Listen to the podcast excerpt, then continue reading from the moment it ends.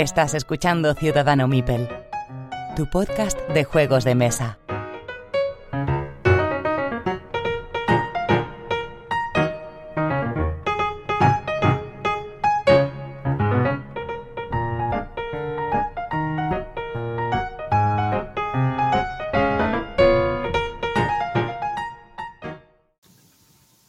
Episodio 100 de Ciudadano Mipel. Soy Jesús y os doy la bienvenida. Miguel, ¿estás ahí? Aquí estamos, hola gente. Eh, por fin ha llegado ya el, acontecimiento lúdico del año. Este es el acontecimiento lúdico del año y no. Sí, que estemos los cuatro en, el, en un episodio. y no los premios Tabula. Pedro, ¿estás ahí? Aquí estamos, sí, encantado de estar en el episodio 100 y bueno, a ver si llegamos al 1000. ¡Hala! Al mil estaremos selectos, perdidos ya, pero bueno.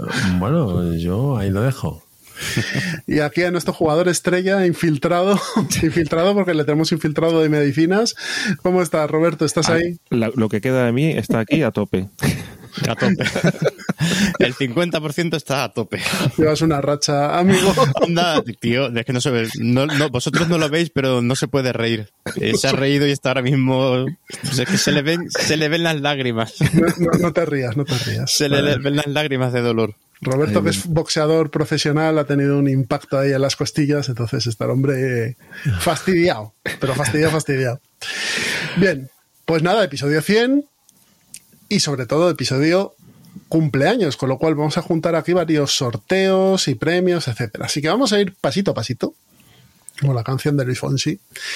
Y vamos a empezar con el ganador del audio, ¿vale? Ya os acordáis que os pedimos un audio leyendo algún episodio del, o algún fragmento del, del, relato de Neil Gaiman Estudio en Esmeralda para participar en bueno pues en el sorteo de este de este juego edición fan made edición canino made no como, como dice Pedro y nada el ganador ha sido Gus R vale que es el audio que hemos escuchado y que el comité de sabios ha decidido que es el mejor pero muy, muy igualado, ¿eh? Pero muy, igualado con el segundo. y, alguno, algún que otro más, ¿eh? Había mucho. La verdad es que la gente se lo ha currado un montón, ¿eh? Había. El nivel eh, medio ha sido espectaculares, audios chulísimos, sí, sí. Así que, sobre todo eso. Pero antes que nada, muchas gracias a todos los que, los que habéis participado. Entonces, hablaremos con el segundo clasificado, por muy poco, para, para tener un detallito con él, porque nos ha parecido que ha hecho un esfuerzo enorme aunque todos lo habéis hecho, pero bueno, en este caso ha sido muy, muy, muy bueno. Y a Gus, pues le mandaremos este estudio en Esmeralda. Hablaré con él y, se lo enviaremos para allá. Pero antes vamos a ver por qué ha ganado este premio. Así que os ponemos el audio de Gus, que no va a durar muchísimo, va a durar muy poquito y en breve seguimos. Hasta ahora.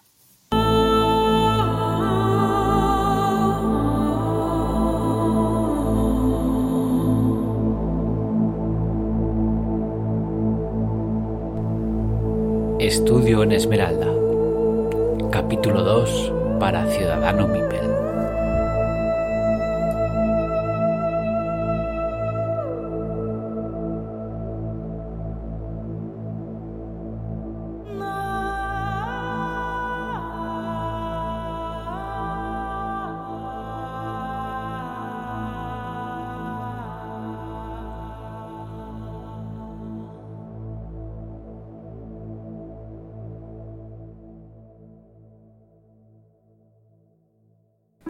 Se trataba de una casa barata de alquiler en Shoreditch. Había un policía ante la puerta principal. Lestrade los saludó por su nombre y nos hizo pasar. Pero mi amigo se detuvo en la entrada y sacó una lupa del bolsillo de su gabán. Examinó el barro que había en el limpiazapatos de hierro colado, golpeándolo con el índice. Solo cuando se quedó satisfecho dejó que entráramos. Subimos al piso de arriba. Quedaba claro cuál era la habitación en la que se había cometido el crimen. Estaba flanqueada por dos corpulentos agentes. Lestrade les hizo una seña con la cabeza y ellos se apartaron a un lado. Entramos.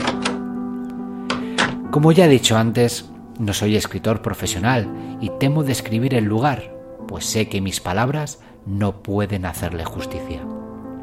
Y aún así, he comenzado esta narración, por lo que me temo que debo continuarla. Se había cometido un asesinato en aquel pequeño dormitorio. El cuerpo, lo que quedaba de él, seguía allí, en el suelo. Lo vi, pero al principio de alguna forma no lo vi. Lo que vi en su lugar fue lo que había salido de la garganta y el pecho de la víctima. Su color iba de un verde bilioso a un verde hierba. Había empapado la raíz alfombra y salpicado el papel pintado de la pared. Por un momento me pareció la obra de algún artista infernal que hubiera decidido crear un estudio en esmeralda. Tras lo que me pareció un siglo, bajé la pista hacia el cadáver, abierto como un conejo en una carnicería, y traté de encontrarle algún sentido a lo que veía. Me quité el sombrero y mi amigo hizo lo mismo. Él se arrodilló e inspeccionó el cuerpo, examinando los cortes y las incisiones.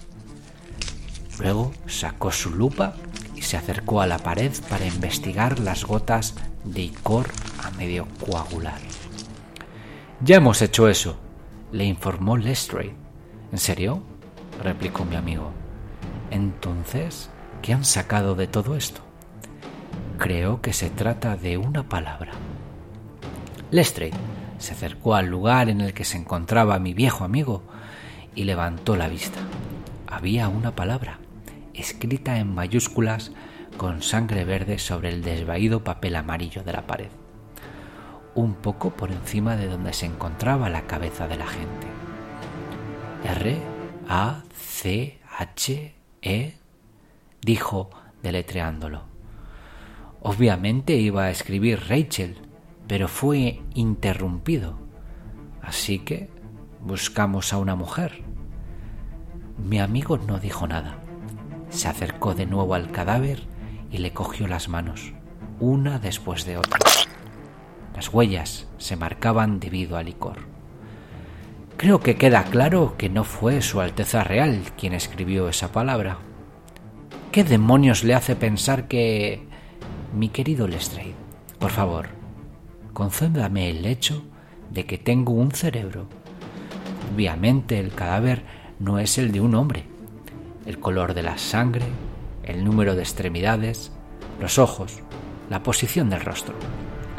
Todas estas cosas nos hablan de sangre real. Aunque no puedo decir de qué linaje, sí puedo aventurar que se trata del heredero. No, del segundo en la línea de sucesión de uno de los principados alemanes. Es sorprendente, Lestrade dudó, pero luego añadió, es el príncipe Franz Drago de Bohemia. Se encontraba aquí, en Albión, como invitado de Su Majestad Victoria, de vacaciones y para cambiar un poco de aires, es decir, para visitar los teatros, las prostitutas y las mesas de juego. Si usted lo dice, Lestrade parecía abatido. De todas formas, nos ha proporcionado usted una buena pista sobre esa tal Rachel, aunque no tengo ninguna duda de que la hubiésemos encontrado nosotros solos. Lo dudo mucho, afirmó mi amigo. Siguió inspeccionando la habitación, haciendo unos cuantos comentarios sarcásticos acerca de cómo habían tapado los policías las huellas de pisadas con sus botas y cómo habían movido objetos que hubieran podido utilizarse para reconstruir los sucesos de la noche anterior. De todas formas, parecía estar interesado en una pequeña mancha de barro que encontró detrás de la puerta. Al lado de la chimenea había lo que parecían ser cenizas tierra. ¿Ha visto esto? preguntó Lestrade. La policía de Su Majestad, replicó Lestrade no suelen entusiasmarse ante las cenizas de una chimenea. Es allí donde suelen encontrarse. Y se rió de su comentario. Mi amigo cogió un pellizco de cenizas, las frotó con los dedos y olisqueó lo que quedó en ellos. Finalmente, recogió lo que quedaba del material y lo introdujo en un frasco de cristal que tapó y guardió en un bolsillo interior de su gabón. Se levantó. ¿Y el cadáver? El palacio enviará a su propia gente, respondió Lestrade. Mi amigo me hizo una seña con la cabeza y juntos fuimos hacia la puerta. Suspiró. Inspector, su búsqueda de la señorita Rachel no dará fruto. Entre otras cosas, Rache es una palabra alemana. Significa venganza. Compruebe su diccionario. Tiene otros significados. Llegamos al final de la escalera y salimos a la calle. Usted no ha visto a alguien de la realeza antes de esta mañana, ¿verdad? me preguntó. Yo negué con la cabeza. Bueno, su visión puede alterar los nervios si uno no está acostumbrado. Pero mi buen amigo, si está usted temblando. Discúlpeme, enseguida estaré bien. ¿Le vendría bien que diéramos un paseo? me preguntó. Y yo asentí, completamente seguro de que si no caminaba iba a empezar a gritar. Entonces, hacia el oeste, dijo mi amigo, señalando la oscura torre del palacio. Y empezamos a andar. Así que, dijo él al cabo de un tiempo, ¿no ha tenido usted ningún encuentro personal con ninguna de las cabezas coronadas de Europa? No, le contesté. Creo que puedo asegurarle, sin lugar a dudas, que va a hacerlo, me dijo. Y esta vez no será con un cadáver, muy pronto. Mi querido amigo, ¿qué le hace creer? Como respuesta, me señaló un carruaje, pintado de negro, que se había parado a unos 50 metros de donde nos encontrábamos. Un hombre vestido con chistera negra y casaca se hallaba a un lado de la puerta, manteniéndola abierta y esperando en silencio.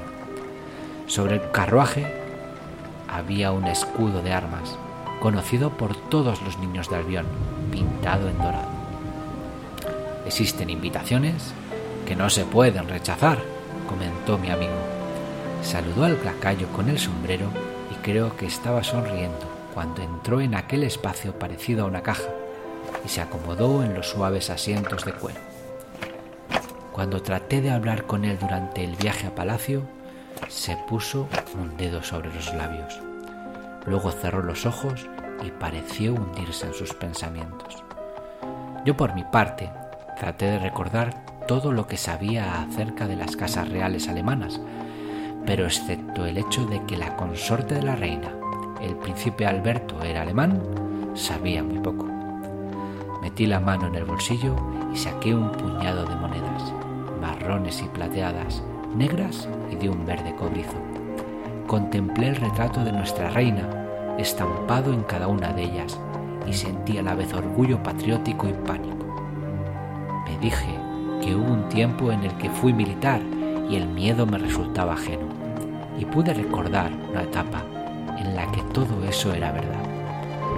Por un instante recordé una época en la que había sido un buen tirador, incluso me gustaba pensar un tirador de primera, pero ahora mi mano derecha temblaba como si tuviera fiebre y las monedas chocaban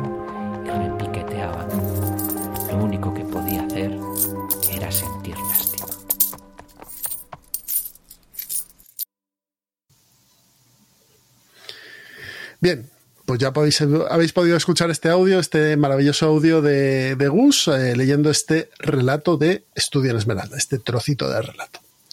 Y ahora vamos con el otro sorteo que teníamos, Miguel. Que antes no has comentado el que ha quedado en segundo lugar, que... No, no he dicho su nombre, tienes toda la razón. Hombre, que... Y es eh, Higinio, Higinio Paz. Higinio, sí, Paz. sí. Así que nada, Higinio ya ta- también me pone en currado contacto mucho, contigo. además con, con o sea, espíritu ciudadano, esp- espíritu plan malvado. Plan malvado. o sea, Exacto. in- interviniendo sí, sí, con los niños y tal. O sea que muy bien, muy bien. Plan malvado style. Sí, sí. Muy bien. Pues como os decía, el segundo sorteo del episodio 100 es estos tapetes, estos tapetes no, estos tableros extra exclusivos que no vais a poder comprar en ningún sitio para Hit, el juego de carreras. Os pedimos que nos mandéis una foto eh, pues con algo relacionado con las carreras o con la Fórmula 1 principalmente. Y el ganador, dejadme que me vaya aquí, el ganador ha sido, creo, Manuel Alonso. Dame un minuto. Sí, no la líes, Jesús. No, no la lío, no la lío. Todavía me da la cabeza para esto. Ha sido Manuel Alonso. Ha sido Manuel Alonso que esta vez sí, tirando del espíritu del plan malvado, ha puesto a su- toda su familia a correr en un circuito de carreras. Así que ha sido la foto que más nos ha entusiasmado. Y Manuel, te llevas este premio de, de, de los tapetes, no de los tapetes, con perdón, de los tableros eh, edición fan para Hit. La foto no la vamos a poner porque salen No. niños y no podemos ponerla. Así que, pero haceros una idea que es una foto de toda su familia simulando una carrera de, de Fórmula 1. Desde arriba, desde. En plano cenital. plano cenital. en plano- Bueno, cenital, cenital no, pero bueno, no, bueno, un inclinado, poco, sí, 45 oblicuo. grados por ahí. Muy chula la foto. Mm. Pero no son los últimos sorteos los que tenemos ahora, estos dos, sino que también eh, nuestros amigos de Juegos de la Mesa Redonda y Teres Mipels, ya sabéis, nuestras tiendas amigas, han colaborado para el sorteo del cumpleaños, porque aparte del episodio 100, este es nuestro sexto cumpleaños, siempre me confundo, nuestro sexto cumpleaños, Sexto, sí. y nos han cedido dos juegos. Eh, los amigos de Juegos de la Mesa Redonda nos han cedido el juego Bambú de Germán Millán, ¿no? Y nuestros amigos de Tres nos han, nos han cedido Sabica de Germán Millán. O sea que Germán Millán también patrocina esta sección, como quien dice. Entonces, eh, ¿cómo podíais acceder a estos, juegos en, en el sorteo? Pues nada, era fácil y sencillo. Simplemente teníais que responder la pregunta que os dejamos en redes sociales, que era, en 2017 hubo un juego de control de áreas eh, editado por eh, Cool Mini or Not, que ha sido recientemente implementado. Y ese juego era, Pedro, El Etnos.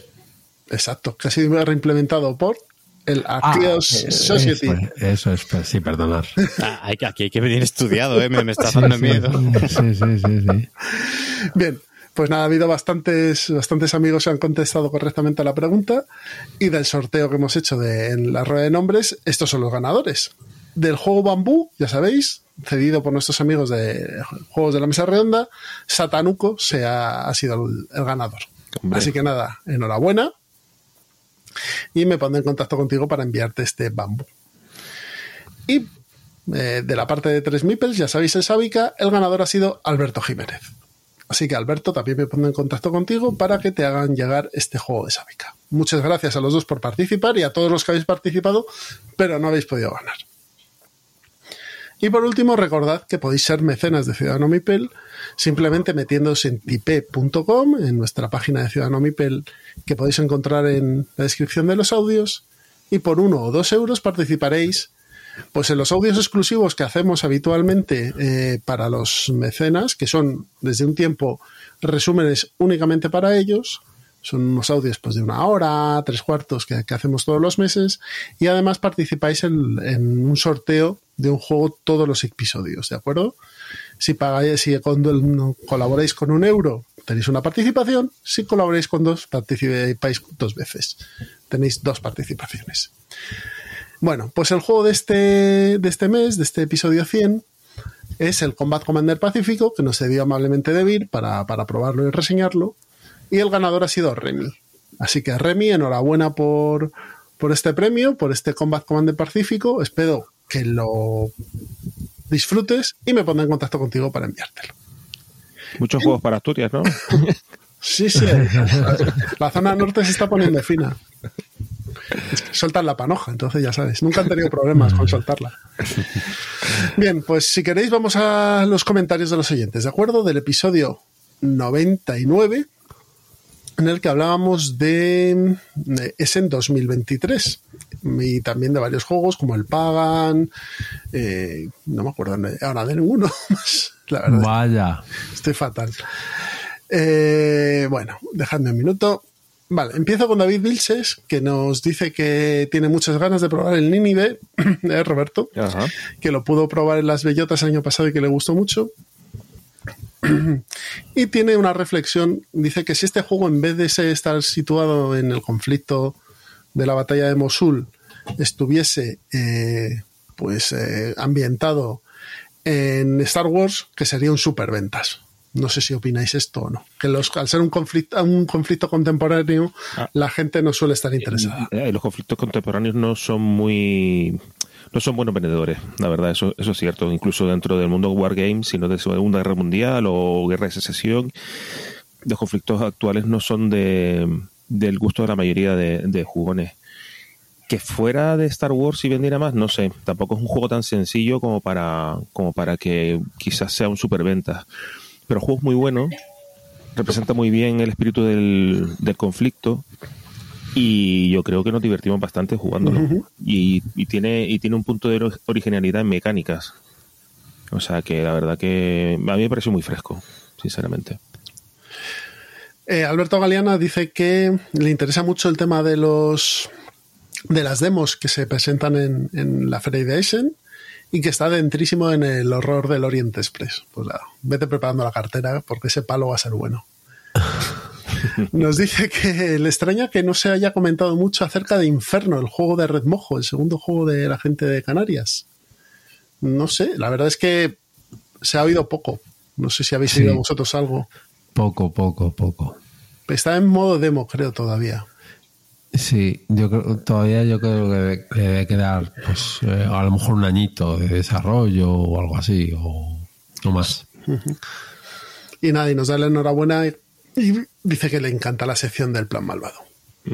Daniel Ruiz dice que está de acuerdo con no dejar pasar a la prensa los miércoles en ese, porque de- para él se dice que lo ve como una carrera eh, por comprar juegos, que, que varios medios bueno, pues te retransmiten como van de un sitio a otro comprando juegos, con la feria medio armar.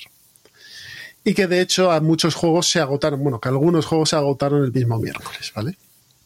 Por otro lado, no le convence demasiado el Marvel Remix, me respecto a Fantasy Realms, y dice que hay demasiados juegos ya con la temática Marvel. Yo, lo de los miércoles, más que lo de las carreras y demás, a mí es que me parece inseguro. Eh, sí, sí, ¿En qué sí, yo sentido? creo que- ¿Inseguro? Inseguro porque Porque tienes carre- montando. carretillas por ahí, gente con Ah, bueno, materiales, y tú estás por ahí comprando juegos con bolsones. Entonces, A, a mí más que inseguro que, a ver, eh, que vosotros hablasteis en el anterior eh, episodio, Jesús y Miguel, de, de prohibir, yo más que prohibir me gustaría que se regulase. Es decir, eh, yo no te voy a ti, eh, youtuber o tal, eh, no comprar un juego, pero las editoriales deberían decir, vale, pues vamos a dejar a los del primer día, que son youtubers y tal, un 10% de lo que traigamos, un 10. Cuando se agote, se agotó y ya está. Y punto. Es decir, yo si no soy creador de contenido, cuando vaya a la feria como uno más, pues poder tener la, la, la posibilidad y la oportunidad de, de poder comprar ese juego que quiero. Que a mí Essen no me gusta. O sea, en lo que se ha convertido Essen o, lo- o, o- o como es Essen, para mí no. yo creo que hay acierto con Miguel eh, que él de- dijo que debía ser una feria de muestras y yo creo que debería de ser eso. Esto es una feria de consumismo de a ver cuál es la pila más larga o el, el desprecintando eh, de más minutos. Eso A para ver. mí no es. yo, yo de hecho sería más radical y a la prensa, en la hora esa que tienen antes, no les dejaría comprar. O sea, abriría, También, abriría, también, también, abriría la venta a las 10 de la mañana. Es que yo creo que la, pre- la prensa se le da de los pases precisamente para, a- a- para, para informar. O sea, ¿y, que, y cómo informa? Pues tú vas a los stands, haces las demos y ya está. Pero Claro. tener esa ventaja, tú como jugón, no como, como parte Sí, de sí, la claro. prensa, para hacerte tú con, los, con todas las copias que quieras de los juegos que quieras y tener y disfrutar de esa ventaja no me parece justo. Aunque luego seas luego te digan, no, es que como eres creador de contenido, pues claro, tú me Ya, haces el es- booth. Bueno, a ver, yo te digo lo, Ya, ya, ya, lo sí, que sí. yo te Sí, podría sí, argumentar. sí. Mm. Que- Pero vamos, pero no, me no estás me- creando. Si, si vas con un pase de prensa, no puedes ir con toda tu familia mm, paseando por la, la Feria. feria. Eso no es un pase de prensa. Eso es- Claro. te- estás aprovechando el. el- La a, a mí, circunstancia. a mí por lo menos no me parece bien, no me parece ético. Pero bueno, cada uno. No, no, no, a mí, a mí es que ese no me gusta, como está concebido. Ya está, sin más. O sea, eh, eh, Essen tiene que ser una feria para o sea, quiero decir, Essen no puede ser eh, la orgía eh, de, de compra de juegos. Eso es lo que no debería de ser. Pero Es- si lo es, que lo sea para el público, para todos. Bueno, con las Si mismas es, reglas. claro, porque también las editoriales te dicen, ¿y por qué no? Me ya, estoy ya, pagando un stand, me estoy llevando un material, un Eh, transporte. Que, Entonces, que eso también, que eso también las empresas eh, consiguen dinerito en, en, en cash. Que eso también, si quieres hablar, hablamos de todo. ¿no? No es el momento, pero vamos, vamos a seguir vale. con los comentarios. Venga, Otro sí, día sí. hablamos de, del pago de impuestos en Essen por parte de las editoriales. Claro, claro. Eh, nos comenta, nos ha dejado un comentario muy breve, nos dice que White Castle no está dentro de esta temática de, de de juegos ambientados en Japón. Que yo sigo sin encontrar cómo se llama, pero bueno, si alguien nos lo puede dejar, lo agradecemos. Gizmo nos dice que es, en- es una feria comercial y que aunque hay muchos títulos que luego llegan en español, lo que interesa son las editoriales independientes que normalmente se quedan con los títulos mm, que no llegan, que son juegos muy pequeños y que solo puedes adquirir allí. Y que dice que el pase de prensa para él es para no esperar colas y entrar antes, lo que hemos dicho antes. Claro. Eh, de- David nos dice que nos escribe simplemente para agradecernos nuestro trabajo y que ya le llegó el juego que le tocó, que le tocó el Guilds eh, of Merchant Explorers. Así que nada, disfrútalo y un abrazo muy grande para ti. Pablo Pazo, en un episodio anterior, yo creo que el hombre va con- lleva, lleva retraso en la escucha y está ahí y nos va comentando metódicamente, pero, pero en el episodio anterior nos habla del grande, que, que estuve hablando yo de él. Y me dice, nos dice que sigue considerándolo el mejor juego de mayorías que hay. Que da igual los años que tenga, que sigue siendo el mejor. Yo estoy ahí también, ¿eh? Con él. Sí. Yo estoy ahí con él. Y luego Pablo Frías nos escribe en, en la web, en nuestro ciudadanomipel.com, porque como lo escucha en Spotify no puede dejar comentarios. Y dice que, que a él no le atraesen porque está centrado en la novedad y a él lo que le gusta es comprar juegos con solera, juegos antiguos. Y luego nos habla de las jornadas de puertas abiertas de los clubes y dice que, que están muy bien porque puedes llevar a la familia para que vean el ambiente y que se puede encajar más a la hora de venderlo en casa y, y darte de alta en ese club que ir tú solo, etcétera, etcétera. Así que nada, Pablo, muchísimas gracias por el comentario también. Bien, pues estos han sido los comentarios de los episodios anteriores. No sé si tenéis algo que comentar vosotros. ¿No? No. Pues ponemos un temita y nos vamos a la charleta. Hasta ahora.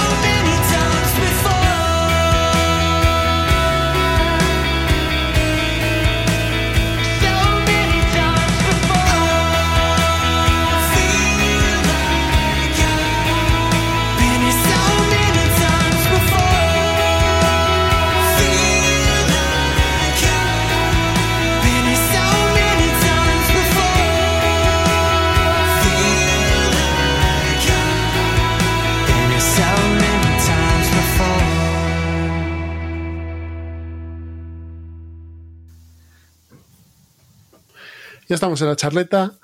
Y Pedro, todo tuyo. Buenas. Pues nada, lo que la sección que yo traigo, bueno, que he propuesto y que a mis compañeros les ha gustado y que espero que dure en el tiempo y podamos meter episodios a menudo de esto, es el top de tops. Bueno, en realidad tenía un nombre original. mm, A mí me gustaba cuando era más pequeño ver el Pressing Catch, que lo echaban en Telecinco. Entonces me gustaba mucho el Royal Rumble que es cuando se subían todos al ring y al final solo quedaba uno. Pues básicamente es lo que vamos a intentar hacer. Eh, vamos a traer, bueno, la regla sería, eh, se elige una temática eh, y con esa temática cada uno trae tres juegos, a priori no decimos nada. y nada, es mm, traemos a nuestro luchador, lo presentamos y entre todos votamos al que echamos hasta que al final pues solo queden tres y ya, y ya pues cortamos, elegimos el primero, segundo y tercero para no hacerlo muy largo y ya estaría. Básicamente las reglas, mm, que no hay reglas y que solo puede quedar uno. ¿Y la temática? La temática quedamos que era carreras. Juegos de carreras de todo tipo. Sí, carreras de todo, sí. O sea, eh, bueno, lo que en BGG dicen Racing Games, que efectivamente... Ojo. Ojo, Sí, yo, sí. Traigo, yo traigo juegos de carreras que seguramente no están etiquetados como Racing Games. Y son juegos de carreras, ¿eh? Bueno, eh, no, no pasa nada. Mientras que lo argumentes, eh, todo vale. Yo lo argumento. Al final es una excusa el, el top de tops este para, para hablar de juegos de carreras. Eso es. Sí, yo Meter cuando económicos, traigo el Kailus y ya está. Eso. Kailus 13013. El Jesús Kailus seguramente- también lo puedes considerar un juego de carreras. Eso te iba a decir. Tendrá el Kailus de carrera. también, también, también sería de carrera, sí. Pues Y de Pues nada. mayorías. Y de mayoría es ese, lo es de todo, hace de todo. Es, es- es un- es que es el ¿Para euro. qué, es para qué- el para- euro. para qué queremos más juegos si tenemos el Kailus? Pues que empieza Roberto. Vamos, Roberto, Uy. Pedro, Miguel y yo. ¿Os parece Empiezo bien? yo. venga, sí. Empiezas tú. Vale, voy a empezar que yo. voy- yo voy a ir anotando, ¿vale? O sea, por orden de antigüedad lo has puesto, ¿eh? Exacto. literal. Muy bien. Bueno, no pasa tirando de galones aquí el, el Muy bien. primigenio. Pues yo voy a, a ver, a mí una cosa, una cosa que me importa mucho en, en los juegos de carreras es que sean directos, que sean rápidos, ¿vale? Y que no se tarde el triple jugar el juego que una carrera de verdad o cuatro veces más. Y dentro de las carreras y dentro de los juegos sencillos y para toda la familia está el Can't Stop. El Can't Stop es un juego de carreras, es fácil, directo, divertido y para todo el mundo. Y en ese sí que si pestañeas te lo pierdes. Exactamente. Son- eh, es tremendamente ágil. eh, a los peques le- le- les encanta y también así empiezan a, a valorar lo que son las probabilidades dentro de las tiradas de dados. Se empiezan a acercar a, a las matemáticas de Tentar la suerte. Y, y- y yo es que cada vez que lo he sacado con amigos o con, con la familia, más de uno acaba de pie. viendo cómo otro le sobrepasa o como, o sea, no sé, que mantiene, quiero decir, el espíritu de una carrera, ese espíritu en donde no se sabe hasta el final qué es lo que puede ocurrir, ¿sabes? Entonces, yo propongo el can stop. Boom. Y además, y además hay- tiene un montón de versiones Sí, y es muy ya- fácil de conseguir. Lo sacó Sí, maldito sí. recientemente, más o menos, Sí, un año sí, y medio. No, no, no, yo, yo creo que este año, ¿eh? Este, este año, Mm, no, no, yo- yo, creo un poquito más. Bueno, da igual, no pasa Sí, nada. pero vamos, lo puedes conseguir y lo sacó maldito. Para gente de nuestra edad es hace poco. Hace poco. Para mí los 90 fue hace poco. o sea. Eso es. Así que ahí está. Can't stop. Pedrito, Pues, pues Pedrito, Pedrito va a traeros aquí una cosa, empiezo con una cosa muy bizarra, eh, que es cuando, de mis orígenes, cuando yo comencé aquí a, jugar, que es de un juego del 2008, cuando fue una especie de Kickstarter de un francés, bueno, yo creo que era francés, o por lo menos me lo envió de Francia, se llamaba Marco Bing, que es el Timberton. El Timberton eh, es un juego, eh, lo podéis buscar, yo creo que mm, es relativamente, yo creo que es sencillo de conseguir. Es un juego muy familiar y es un juego de carreras. Cada uno tiene un, un explorador y tienes que subir, eh, se llega al principio de la partida pues a, cuatro montañas o a tres montañas. ¿Cómo has dicho que Entonces- se llama? ¿Timber? Ti- Timberton. Timber, Timber, y Tom de Tom, de Tom. de Tom Sawyer. Eh, sí, Timber Espacio Tom. Es, es, es, es, es un juego que cuando lo recibí, lo, para mí fue yo creo que mi primer proto Kickstarter, porque eh, si lo veis, eh, había mucho plástico, estaba, está súper bien, pero súper bien, es súper bien todo 3D, producido por lo que veo, ¿no? todo 3D con los pinos que los vas pinchando en un mapa topográfico. Entonces, es una carrera familiar, porque es familiar, pero con mala baba. Como lo que a mí me gusta, Ratita Sanz. Entonces, eh, el, el juego brilla porque eh, tú tienes, tienes como una especie de. mm, eh, que está muy bien para, para poner tus cartitas. O sea, esto ya es eh, la, la leche. Estamos hablando de 2008 y es un- con, con- con un cacharrito para poner cartitas. Tienes ahí un helicóptero. Que la que- producción es espectacular, que, ¿eh? que sí, que sí, que y sí. el que mapa sí. chulísimo. Que sí, que sí, que el juego está muy bien. Es como dice Roberto, es un juego directo. Los juegos de carreras tienen que ser directos y rápido. Es un juego rápido, una hora o, o por ahí está. Eh, reglas muy sencillas y básicamente es ir moviendo, ir yendo a las montañas para ir consiguiendo los, los oros y eh, poner pinos y ahí es donde está la estrategia. Tú el pino lo plantas donde quieras, no tienes que ponerlo, pues ya sabes, donde eh, fastidia al otro. Eso de, plantar el, eso de plantar el pino me ha gustado. Y una pregunta, o sea, el core, ¿quieres eh, programación de acciones o cómo va? No, es, es, es simplemente tú vas, vas, vas moviéndote, eh, vas, eh, eh, tienes eh, sierras, me parece que eran sierras para cortar pinos y poder avanzar, con dados, aunque no es un roll and move, ¿vale? Eh, y poco más. Y tienes el helicóptero que te permite, eh, si estás atascado, el, el te, te recoge y te rescata.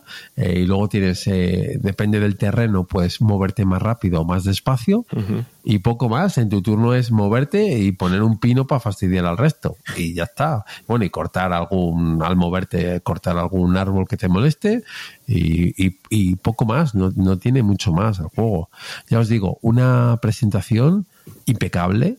eh, y de precio ya lo veis que bueno es, es caro pero es caro pero es barato para los tiempos de ahora y en su momento yo me quedé flipado o sea, Es que este está juego- deluxificado, tienes como sacos de oro dorados, Sí, barriles, sí, sí. todo en Sí, 3D. sí. Y eso, costaba, y eso costaba 30 euros en esa época. No, costaba, yo creo que costaba un poquito.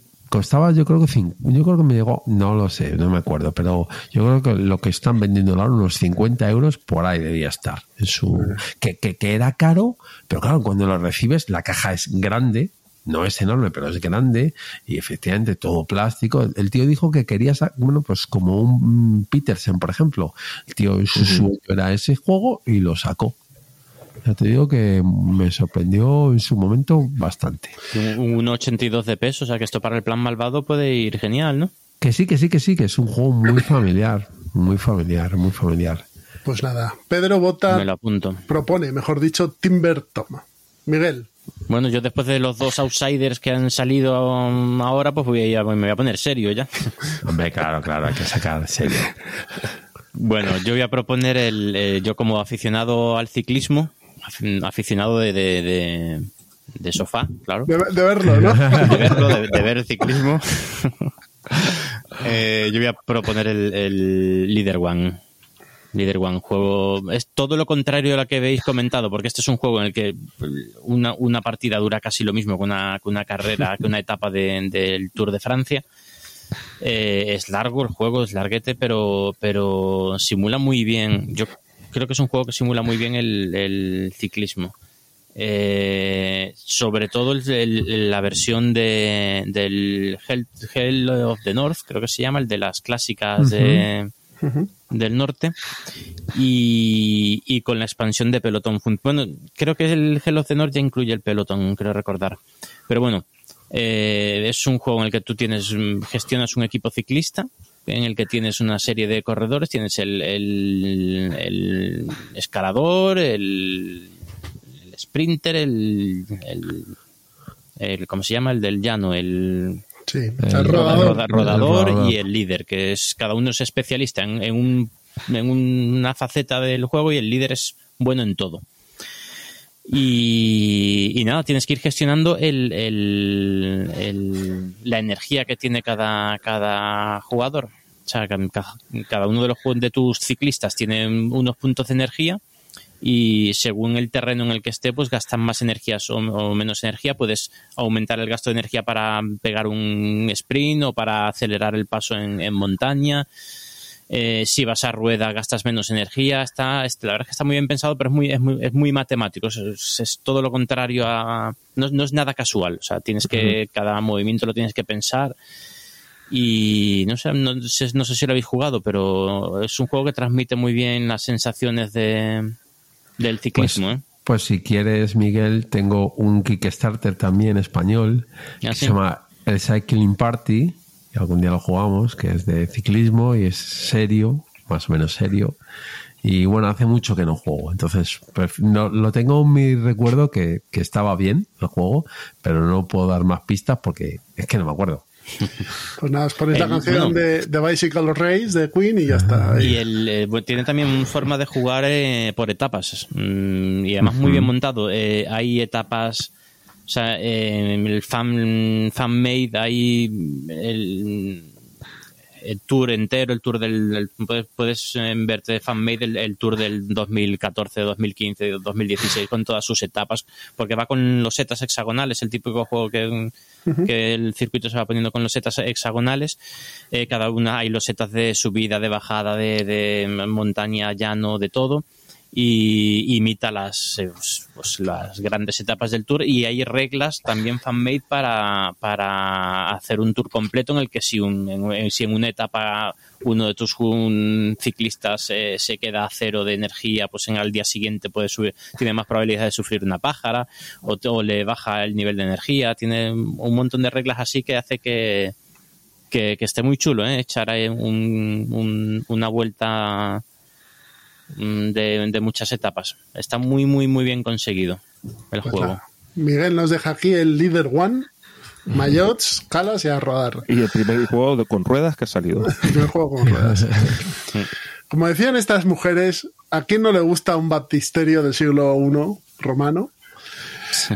Pues a quién no le gusta una jungla. Entonces yo traigo la búsqueda del dorado, de Quest of the Dorado, que es el juego de Reiner Nietzsche, que así a priori nadie diría que es un juego de carreras, pero es un juego de carreras. Sí, es de carreras. es de Como el. Kailus. Porque lo que tienes, porque lo que tienes que hacer es, es llegar al dorado el primero. Entonces, eh, esto se va a lograr a través de una mecánica de deck building en la que vamos a ir eh, sacando cartitas que nos van a permitir avanzar por los diversos tipos de terreno que tiene el mapa. Es un mapa modular, entonces lo puedes confeccionar como tú quieras y vas a ir llevando a tus exploradores pues a través de la jungla, a través de unos eh, unos eh, cañones a través del agua, etcétera, y vas a tener que ir comprando cartas en el mercado, usando las cartas que ya tienes, cogiendo el avión para que te deje, o sea, es 100 veces mejor que las ruinas de Arnak, así, entre nosotros, porque es mucho más divertido y es mucho más dinámico y es un Sí, juego totalmente de carreras. Gana el que primero llega y toca la ciudad del Dorado. Luego ya si no hay nada detrás ya da igual, pero vamos, el primero que llega y toca eh, eh, ha ganado. Es un juego tremendamente familiar, muy fácil de, de explicar y un juego muy barato. Creo que está en treinta y tantos euros normalmente y salen ofertas constantemente de, de Quest of the Dorado porque es de Ravensburger. Y, Así y que- bueno, tiene expansiones, tiene una o dos, Tiene ¿no? Ya. una caja grande donde vienen un par de expansiones eh, que ahí meten más cositas, ¿no?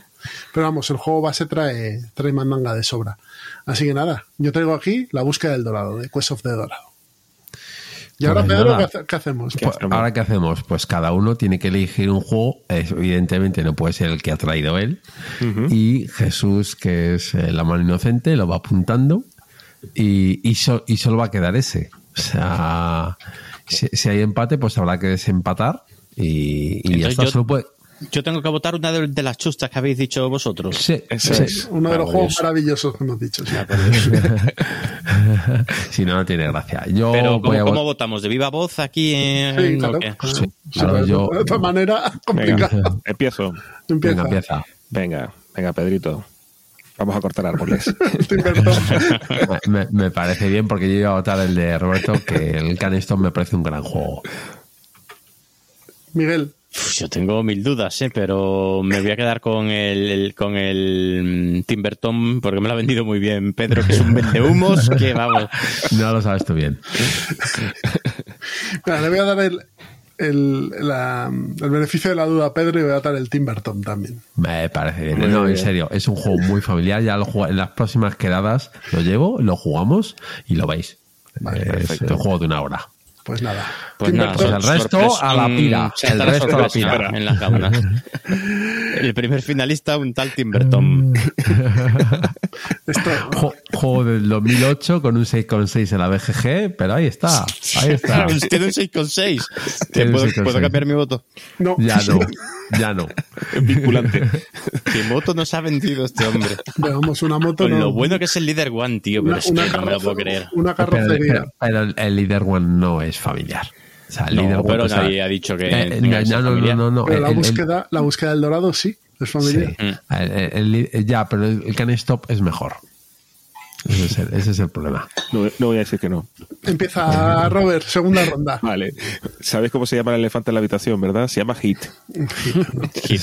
Hombre, tenía que, este tenía que, que aparecer. Estamos de acuerdo, ¿no? Vale, por lo Sí, menos tiene que aparecer. De hecho, es raro que no haya aparecido en la primera vuelta. Bueno, pues aquí Hombre, la segunda, allá para abrir la segunda vuelta, ponemos al hit, pedal to the metal, en donde tendremos que gestionar con cartas el comportamiento del coche. Tenemos que evitar el sobrecalentamiento, llegar a las curvas sin pasarnos y no derrapar.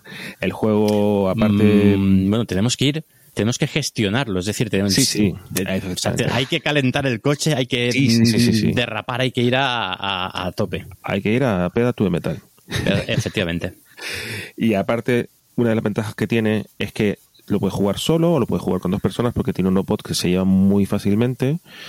Y el único pero que le encuentro a este juego quizás es el precio, que ya sabemos que es un, juego carete, pero es un juego que, que se lo puedes explicar prácticamente a cualquiera y después de la primera vuelta ya está jugando ya está jugando eh, basándose en sus propios criterios así que bueno Bueno, bueno, y que, y que gracias a Canino y compañía mismo, le están dando claro. vida. Porque yo sé cosas eh, Que y- vosotros- yo no sabe cosas que vosotros no sabéis. Y, y, por ejemplo, el, el- el próximo pack de, de- de tracks que va a sacar, pues hay tracks. uno. Sí, Me sí, ah, sí, sí, sí, te ríes, pero uno va a ser doble. Doble. Pero sea, puedes, ¿lo puedes contar esto? Sí, sí, bueno, estoy contando. O sea, bueno, Canino no me ha dicho que lo pueda o no contar. Yo, yo- Hay- yo lo hay- hay- se prevén más circuitos y un circuito grande. Va a ser muy grande. Doble. Muy grande, doble. Entonces ahí agarraos en las curvas porque nunca mejor dicho. porque tiene curva La verdad es que el juego está chulísimo. Bueno, hemos hablado mucho de él en los últimos Sí, pro- programas. poco así voy a que- añadir nada se ha más. hablado. Eh, pero O sea, es un- además es un pepino. Que, que es- que no solo nosotros. O sea, que decir, eh, hay un consenso en que el juego es bueno. A mí personalmente no me desagrada, pero tampoco eh, juego con vuestra copia. O sea, con Vale, la copia de Miguel. yo- sí, y con perfecto. clima y con clima no Pedro Y con clima. Más, que el clima, las cartas especiales. Las sí, las cartas especiales. cartas, eso sí está muy chulo. Y nada, pues yo, venga. Eh, Venga. yo voy a traer eh, un juego español, porque hay que reivindicar lo nuestro, que me parece un juego muy bueno, muy bueno, muy bueno, muy bueno, pero que es un juego de carreras.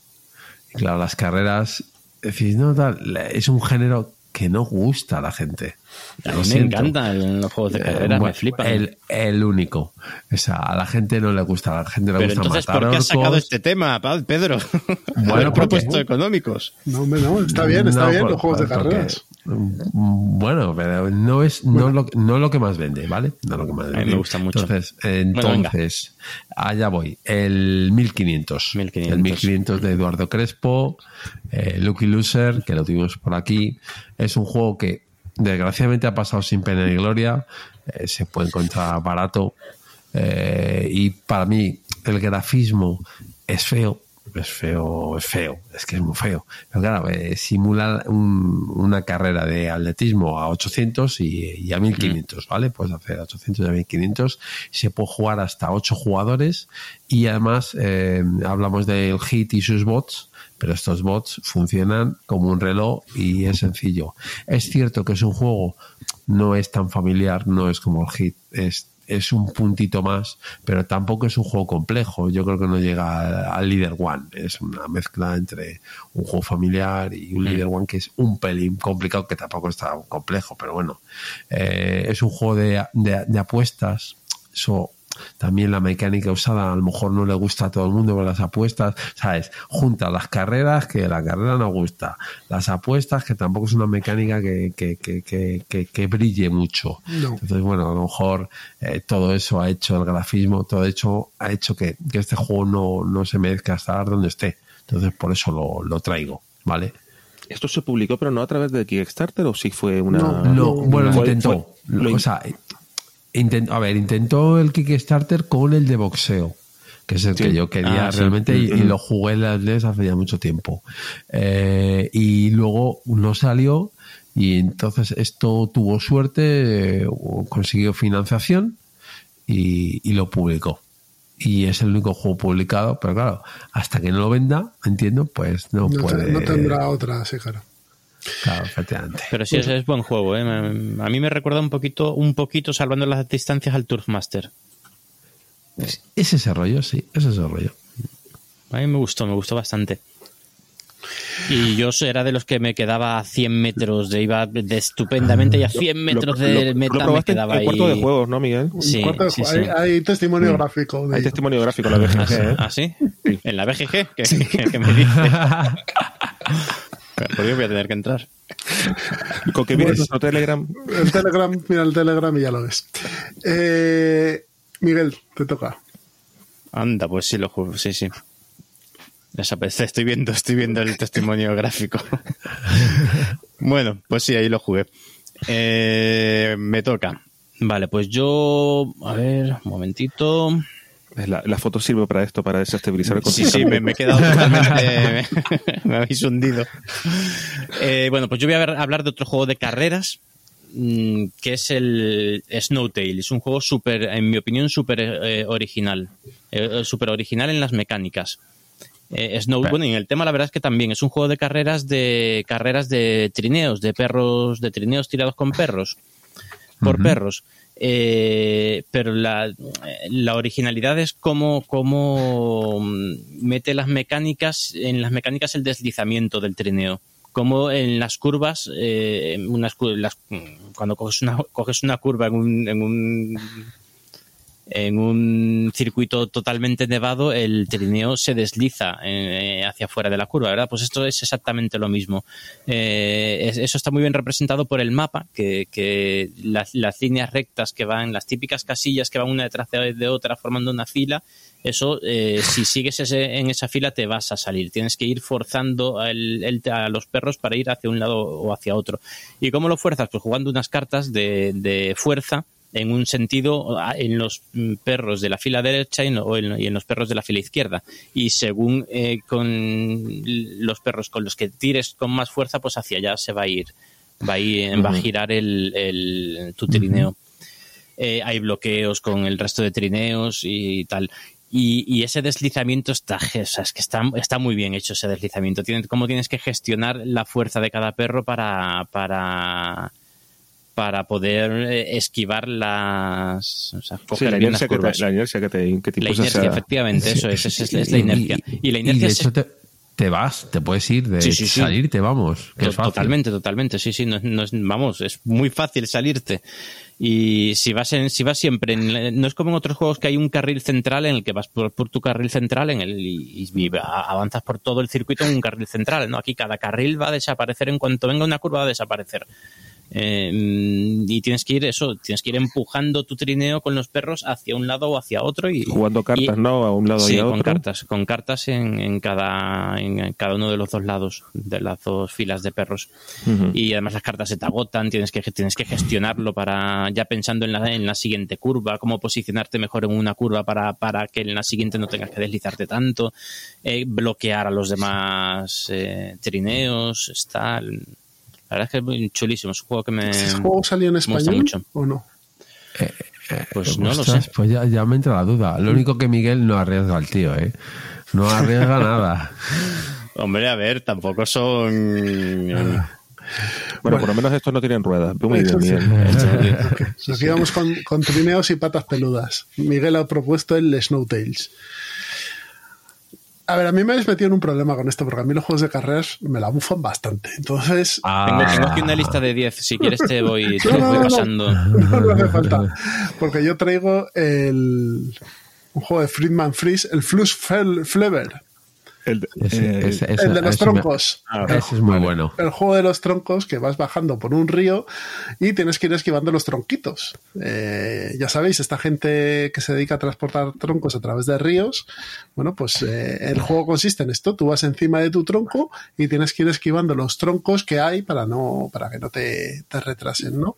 Todo esto se hace con una mecánica de cartas en la cual vas avanzando por el río. Pues las cartas tienen un número Un número y, y un género, que yo creo que es, es importante, porque es hombre y mujer, Sí. y entonces tú, la figura que mueves, claro, mueves o el hombre o la mujer. Eh, Repite el, el nombre, Jesús. El, Se el llama flu- flu- sí, Flus Flever, pero también es el Flash, el Fast Flowing Forest Fellers en inglés. sí, ese es. Fast Flowing Forest Feller, sí. 6,5 en la BGG, 1,3 de peso, 1,53 de peso. Pues es un juego divertidísimo, porque además, No, claro, no. Sí, Sí, Jesús, si yo lo tenía, no te digo más. que en el río, el río tiene corrientes, con lo cual los troncos que tienes que ir esquivando se van a ir moviendo, con lo cual no van a estar siempre en el mismo sitio. Y tú tienes que ir esquivándolos con los eh, deslizadores o los eh, descensadores de, de ríos, ¿no? Y luego también te pueden empujar a ti, te Eso empujan de es. corriente y vas para atrás. Eso es. O sea que es muy, muy divertido este, este juego. El que primero llega es el que gana. Es un juego de carreras, probablemente. Pero el tema es totalmente diferente y además está hecho por Friedman Freeze, con lo cual es un símbolo de que por lo menos matemáticamente está bien gestionado. el Y luego, y luego con cuatro tableros, porque son cuatro tableros, haces un montón de, de- de configuraciones. El juego está muy divertido. Flux Flever. Juego no editado en español, además. Que es una pena. Sí, se lo puedes encontrar. Bueno, pero es independiente del idioma. lo- Sí, si lo compráis en. Son las reglas. Si lo compráis en alemán, que tiene que estar muy baratito. eh, y es, es tamaño un poquito más grande que tamaño folio. Sí, es, es como un- el del Finisterre Fur. Flur. Ese tamaño. No sé, Dina 5, o no sé si Dina 5 No, es es un poco demasiado. más- no, Dina 5 es la mitad de una Dina 4. O sea, pues Dina 3. Entonces, Dina ¿no? 3 es el doble de una Dina 4. Pues eh, Dina 4 con 5. Dina 4 y un poco más. Es una caja medianamente grande, pero no enorme. Sí, Y pero muy finita. Es muy finita, finita. sí, claro, porque son las fichas, los tronquitos y los tableros que son de cartón. Así que Sí. nada, Flux Flever. Sí. Pues, Pues nada, venga. hagan sus votos, señores. Vale. Pues yo me voy a quedar con Mr. Freeze. Voy a. ¿Cómo, sí, porque sabía, a mí ¿Cómo sabía que te iba a gustar? eh? Estas cosas a mí me encantan. Pues yo iba a decir también Jesús, pero coño, yo voy a poner otro primigenio. Yo me quedo con, el- Snow con los. Snow Muy, Tails. muy bien, hombre, muy bien. Nos, nos ha- nos habéis jodido, porque Pues yo, yo voy a votar por el hit. Bien. A ver, ¿qué dice Jesús. es que el hit es demasiado evidente y no puedo votar por el mío, que es el mejor. Pues Eh, Snowtails. Voy a tener que votar por Snowtails, sí. Me parece que el, tema, es, cu- Oh, eh, eh, me parece que el tema es curioso, que, que- que es algo diferente. Y, y juegos de coches hay un montón y el, y el, el este, el, el hit es, un juego buenísimo, con lo cual vamos a darle una oportunidad a otro que sea Snowtails. Además es una caja pequeña, contenida en, Sí, componentes. Pero es sí es cierto creo- que es menos no está- familiar. creo que no está en Mm. español, pero bueno. Y es menos familiar, sí. Es menos familiar, es, es, es territorio Miguel. Claro, es que tendríais que haber escogido el bueno, que era el, el mío, pero bueno. Por fastidiar. Por fastidiar. Roberto, último juego. Pues último juego, eh, Plan Malvado Flow. Y aquí no- nos quitamos las caretas y esto, el pitch card tiene que estar. A ver si me entienden. O sea, el pitch card tiene que estar. Yo, ¿qué hago cuando vamos a una casa rural? Me llevo el pitch card y se montan torneos. Y son divertidísimos. Y la peña grita y salta y nos insultamos y vigilamos que ninguno haga trampa. y, so- y es divertidísimo. Que sí, que sí es un juguete, que si no, que es un juego de carreras y, y es- Ahí lo tiene Miguel, lo está enseñando. y a mí me a mí me fascina, la verdad. Eh, y es que no Y hay las todo- expansiones también. Miguel está enseñando a cámara su colección de, De pitch card. de Pizcar. Bueno, ese, Ese también pues, le tengo, ¿eh? esa expansión. está Claro, y, bien. la- Mola un y- montón y el es- juego. tienes expansiones. ¿Cuántas expansiones habrá? Es que no lo. Eh, cinco o seis. Porque tienes la cruz, tienes el, El puente loop, que has enseñado tú, el el, loop, salto. Y pero el salto es el puente, creo Ah, que vale. tiene Jesús. Pero vamos, Eh, al final lo que tiene- más mola es son poner como el... seis, estoy viendo. Sí, Seis, mira. poner un circuito con dos bases, tío, ya no, con eso... no, no, no, no, no, no. Perdón, nueve. Bueno, en realidad todos los años, o casi todos los años, suelen sacar una pieza. Sí, Pero hay piezas que son un poco Sí. complicadas. ya. Piezas, com- piezas complicaditas. Sí, de que funcione bien el juego, sí. O sea, por ejemplo, lo que tiene, lo que muestra Miguel, que es el puente, ese sí funciona porque simplemente levan- levanta un poquito tal Sí. Y está bien, pero lo- el loop, por ejemplo, pues no lo veo. Hay Pero cosas que- que no ¿cómo, veo. cómo- cómo es este juego? Pues yo, yo no he Este- jugado este nunca. sí, ¿Has jugado Pues las chapas.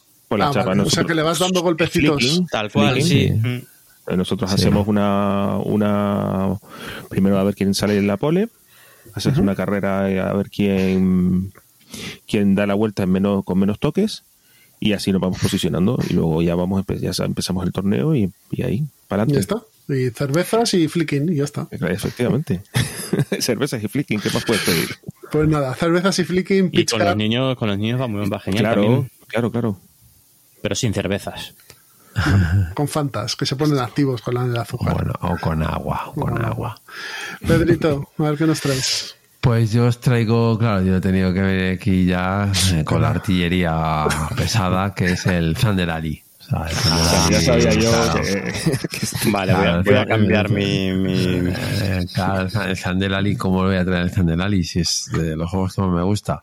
Efectivamente, esto no es ni familiar, ni se juega en una hora, es- es un juego de dos horas y media, más o menos.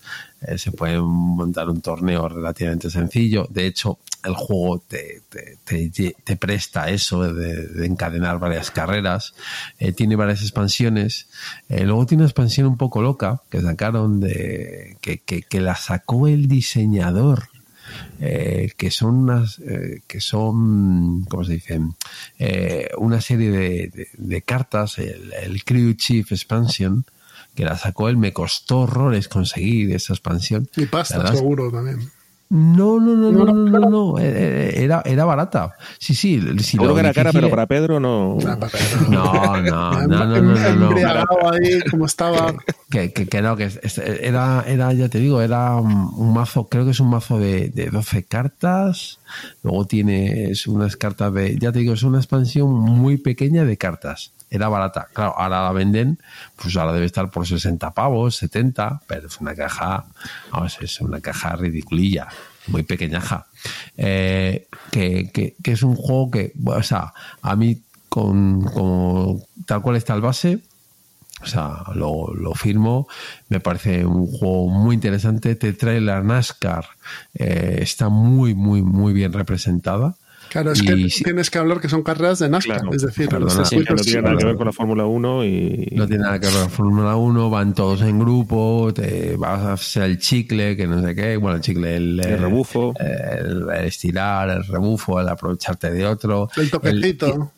El, el toquecito tienes que tentar a tu suerte también porque a lo mejor se te estropea el coche y no, vamos a aguantar un poquito más a no salir. Las O sea, banderas que te pueden fastidiar la carrera o te la pueden dar. A ver, te la el, pueden el dar. coche, el coche este que sale, ¿no? También. Y, y lo, es- y lo importante es que no es un coche, sino es el equipo. Y tienes que jugar con eso en mente. Sí. Es decir, tienes que intentar que el máximo número de coches termine la carrera el mejor posicionado. No tienes por qué ser el primero, no pasa nada, porque esto es a puntos. Entonces te interesa meter todos los que puedas y en la siguiente carrera pues ya veremos si te la juegas o no te la juegas. Un juegazo, pero Claro, es que- cierto que no es eh, para todos los Lo que. Sí, lo que- tiene- lo que tú tiene dices, barras se tienen que jugar varias carreras encadenadas para Sí. mitigar efectos como la suerte, para... Efectivamente. Sí. Es un juego que tiene barreras de entrada, está en inglés.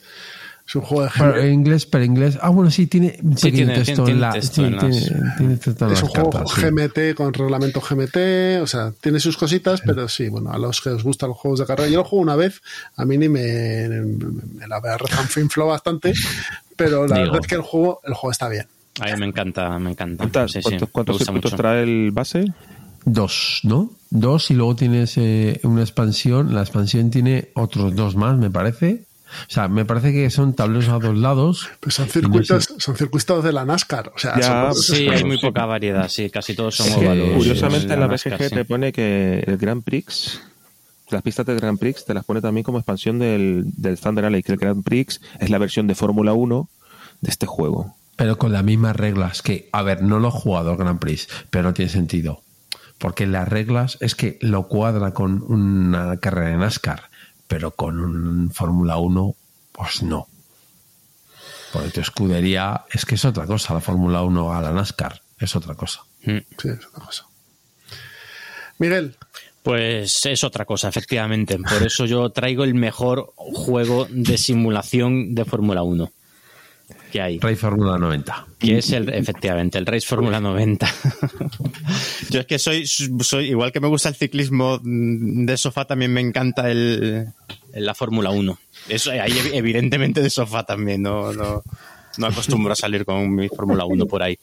Eh, entonces, eh, el Race Fórmula 90 es un juego que simula la, eh, la Fórmula 1, en mi opinión, de forma brutal. Eh, una partida dura tanto como un gran premio, bueno, de hecho dura más que un gran premio. Eh, El peso, para que os hagáis una idea, el peso de este juego es tre- 3,71, es decir, que es un juego mm, duro, es un juego mm, El- duro. la- las reglas podían ser mejor Las redactadas. reglas son reguleras, bastante reguleras, sí, sí. Y, pero, pero tiene todo lo que tiene la Fórmula 1, todo. De hecho, tiene más de lo que tiene la Fórmula 1 actual porque se puede correr con lluvia. eh, que eso Sí, en la Fórmula 1 sí. hace cinco años que no se corre con lluvia. Sí, Entonces, tienes el weather, tienes el, el tema de ruedas, eh, tienes, tiene- el tema tienes la gestión de neumáticos, efectivamente. Sí. Que tú planificas antes de empezar la carrera, planificas unas paradas, pero después, mm, después en la carrera pasan muchas cosas. Hay muchos eventos, hay cartas de evento que van, suceden cosas. Hay eh, gestionas eso, gestionas las paradas, gestionas el motor, gestionas los neumáticos. Eh, está todo un poco, bueno, gestionas el riesgo, el riesgo en las curvas, con los iconos y tal y está todo eh, un poco es tiene un nivel de abstracción un poquito mayor que en los juegos de carreras porque cada cada ronda tú avanzas una, una serie de casillas según las cartas que juegas pero cada ronda eh, simula una, una o dos vueltas enteras entonces Es, es como si fuera una foto que te toman en el momento. Sí, eso es. Entonces, si por ejemplo tú haces una parada en boxes, pues eso te va a hacer retroceder 10. pun- Si haces una parada en boxes durante esa, esa, esa vuelta, esas dos vueltas, te va a hacer retroceder una serie de casillas y con tus cartas avanzas otras. Entonces vas, vas viendo la posición relativa de cada, de cada, de cada, eh, de cada coche. Corredor. Y no sé, a mí es un juego, es- el motor es de cartas y, y- y me encanta por eso, porque es que es el que mejor, para mí el que mejor simula eh, una carrera de Fórmula 1. Se van activando, tiene un sistema de activación muy curioso que, que se activa desde el, el- el- el coche que va a líder lleva un, un chip de, de líder, ¿no? Porque después de 10 vueltas está todo muy mezclado, todo muy embarullado, los coches por todo el circuito como, como una carrera de Fórmula 1 en real. Y a partir de ahí se van se van activando sectores hacia atrás pero en cuanto si ese por ejemplo si ese si el líder para en boxes eh, cambia la forma cambia el orden en el que se se mm, activan esos sectores no sé está Y luego Estas además son- cartas tiene un montón de cartas Sí, sí. y hace poco ha salido la segunda edición, el Kickstarter. Que tiene un que fue un éxito. 8,9 en la BGG, ¿eh? la segunda edición. sí, sí, sí, sí, a, mí, sí. me- a mí me parece un juegazo. El- la producción, además, de- yo el- el que tengo es la segunda edición y la producción es chulísima. tío. Ti- Tiene muchos circuitos, tiene cada circuito tiene sus cartas específicas, tiene unas cartas generales para todo el mundo y luego para cualquier circuito y luego cada circuito mete unas cuantas específicas que eh, con las curvas propias de ese circuito. Es decir, que te encuentras cartas que solo las puedes jugar en Orush, por ejemplo, o en la Rascas, o en. mm, O sea, que para los aficionados a la Fórmula 1 es que es, un, es un puntazo el, el jugarte tus cartas de, de por ejemplo, y hacer un, adel- un adelantamiento por el exterior en Loeb y tal. O sea, está. A mí Sí, me parece un eh, grandísimo juego. Y Canino va a sacar también cositas.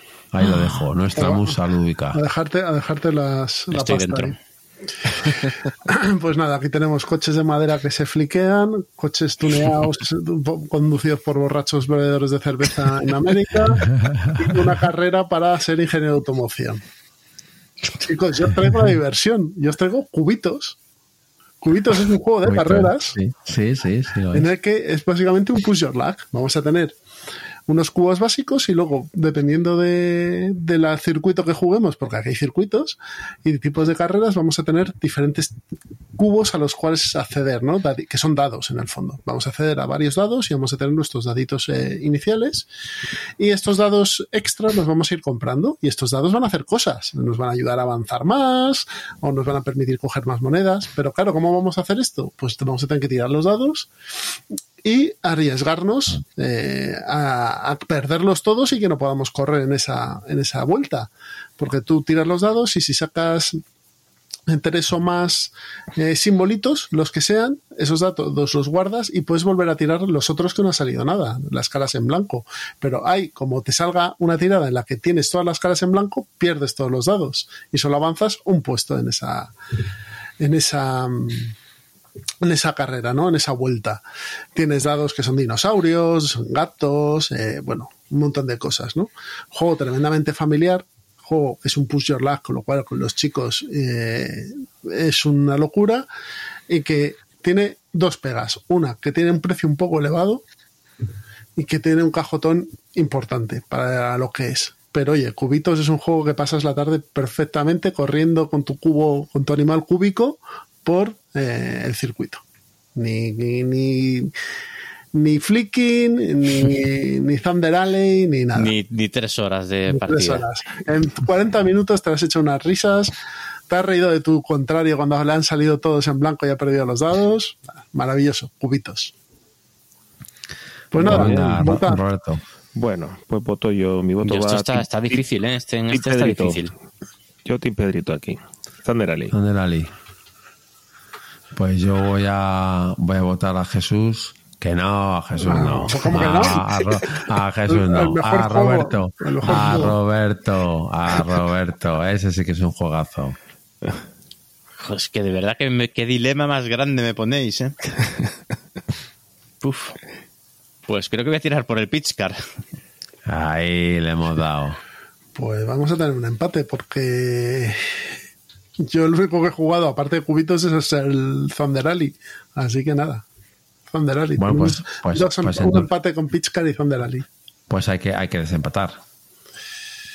Pues nada. ¿Cómo? ¿Cómo lo hacemos? Eh, pues sí, sí, es verdad. Como, Vale. bueno, lo, lo- no, bueno, lo dejamos, ya está. Venga. Esos dos y ya está, no pasa nada. Entonces ya. Mm, sí, tengo- o, o lo- que el voto de, de cada primigenio vale doble. Ah, hombre, digo. Se- se- seguimos empatando. Claro, o sea, Eh, pues nada, no, lo dejamos, no pasa nada, hombre. o sea, en el Sí, tercer sí, es lo que decíamos, la, si es la, la- es la excusa para hablar de juegos de carreras. En el tercer queda- puesto tenemos, en el En el tercer, tercer puesto a Pitcar y el Access No, bueno, a no, todavía, todavía no tenemos los puestos. Ahora hay que votar quién es el primero, el segundo y el tercero. Sí. Pues nada, tenemos Y el cuarto, ¿no? te- Porque al final hay cuatro. Bueno, ya hay un cuarto, sí, Y- pero bueno. Pero es que nos han quedado muchos juegos fuera, ¿eh? Hombre, claro, claro. Pero lo buenos son Por estos, supuesto. Miguel, tú lo sabes bien. No, Pero lo buenos son eh, estos. sí, este- los que hay están, son muy buenos, pero están ahí el, también. hay Flame, el. Flame Goose, ese no, no ha salido. Goose, el Claro, Turf El Master, Rouge tío, el tienes Turf- el hit. el Tienes el. Ya, sí, eso sí, pero el Turf Master, el Turf Master podría ser el, el número uno de, de cualquier lista de juego de juegos de El carreras. eh, y el lo hemos sacado. Pero porque tiene, tiene temas de, de apuestas Sí. y tal. Yo creo que. No, no hay eso apuestas en el Turfmaster, ¿eh? ¿El Tourmaster no era de apuestas? ¿No era de apuestas? Que No, tú no, juegas no. una carta con un valor No, y Ah, era el- la carta, la Y carta. Un Y- y tienes Es el Cycle, es verdad, es el Winner Sí, Cycle. sí, lo, bueno, lo bueno que tienes es que tiras el dado después y decides si se mueven los dos dados Sí, o sí, uno sí, solo. Eso es otro cuyo, es que estaba por hacer otra ronda más, pero bueno. El No, no, Rallyman también, el Rallyman, lo que pasa es que el Rallyman no os va a gustar, pero bueno. no. A mí no me gusta. te- te- echa- echa- echa- Echado de menos que no lo hubiese sacado Miguel. De hecho, yo habría apostado que lo, habías, lo ibas a traer. El Mira. Rallyman, GT. Sí, lo tengo ahí sí, en la sí. reserva. A mí Este no lo iba a votar nadie. Master. No le votamos. Yo, déjale, no. déjale ahí no me metido. gusta. bueno, pues venga, tenemos el de los perretes, el, el Timberton, el Pitch Card y ¿cuál más tenemos? El ah, el ¿cuál más tenemos? El Thunder Alley. Thunder Alley, Thunder Alley. Pitch Car, eh, Snowtails y Can't Stop. Y el Timbertom este, ¿no? No, Timberton, en Caston, no. Timbertom, Snowtails y Sí, claro, con Thunder Ellie. Eso, Eso es. es. Pues eh, yo lo tengo claro. Eh, Pitch Card. Pitchcard y Thunder Alley van en el mismo paquete, amigo, que, se, que han salido Bueno juntos. pues, bueno, pues Pitch Card y Thunder Alley. Dos segundos. Sí. Yo, hombre, yo votaría el Snowtails, pero no, no me puedo votar. Así no que. te puedo votar, lo siento. Pues mira, eh, para que no sea, un- para que no sea unitario, yo voy a estar el Timbertom. Que me, ha hecho, parece me- me ha hecho gracia. Por eso ir, Pues pla- en- de ir plantando pinos por el campo. No, no, está, es- eh, bueno, ya lo jugaréis. Eh, bueno, pues nada, pues ha quedado bastante bien. En primera posición, Pitch Card y Alley, ¿no? En segunda, el. Timberton. No, el Timbertom con- y el, y el, y el- Snowtails. el Snowtails. Y Ya bueno, está. pues. Todo, bien, todo hecho. Pues ya sabéis, estos son los buenos. Efectivamente. Estos son los que Y- tenéis que comprar. Efectivamente, y bueno, ya, ya nos diréis si os Bueno, gusta el formato, pues traemos más, más mecánicas. Pues nada, dejadnos en comentarios si os ha gustado el formato y traeremos más cositas, ¿no? Ah, otro juego de carreras muy bueno que tampoco está. El and Clark. Euro. Ah, Meter algún sí, euro sí. así. Sí, sí, sí, sí, pero haberlo traído. Oye, yo te doy un euro, ¿eh? Te Sí, el- sí, tú has traído el. ahora ya el- tarde. Ahora ya, Miguel, lo siento. Ya, ya está, ya es el pitch car y el Thunder Alley. Ya, he ganado yo, ¿no? Ya está. Impugno, impugno. Para, para eso te lo guardas para cuando pongamos exploradores. Juegos Sí, de exploración. juego, juego de explora- juego de exploradores que descubren el Pacífico. Bueno, pues vamos a la mesa de pruebas hasta ahora.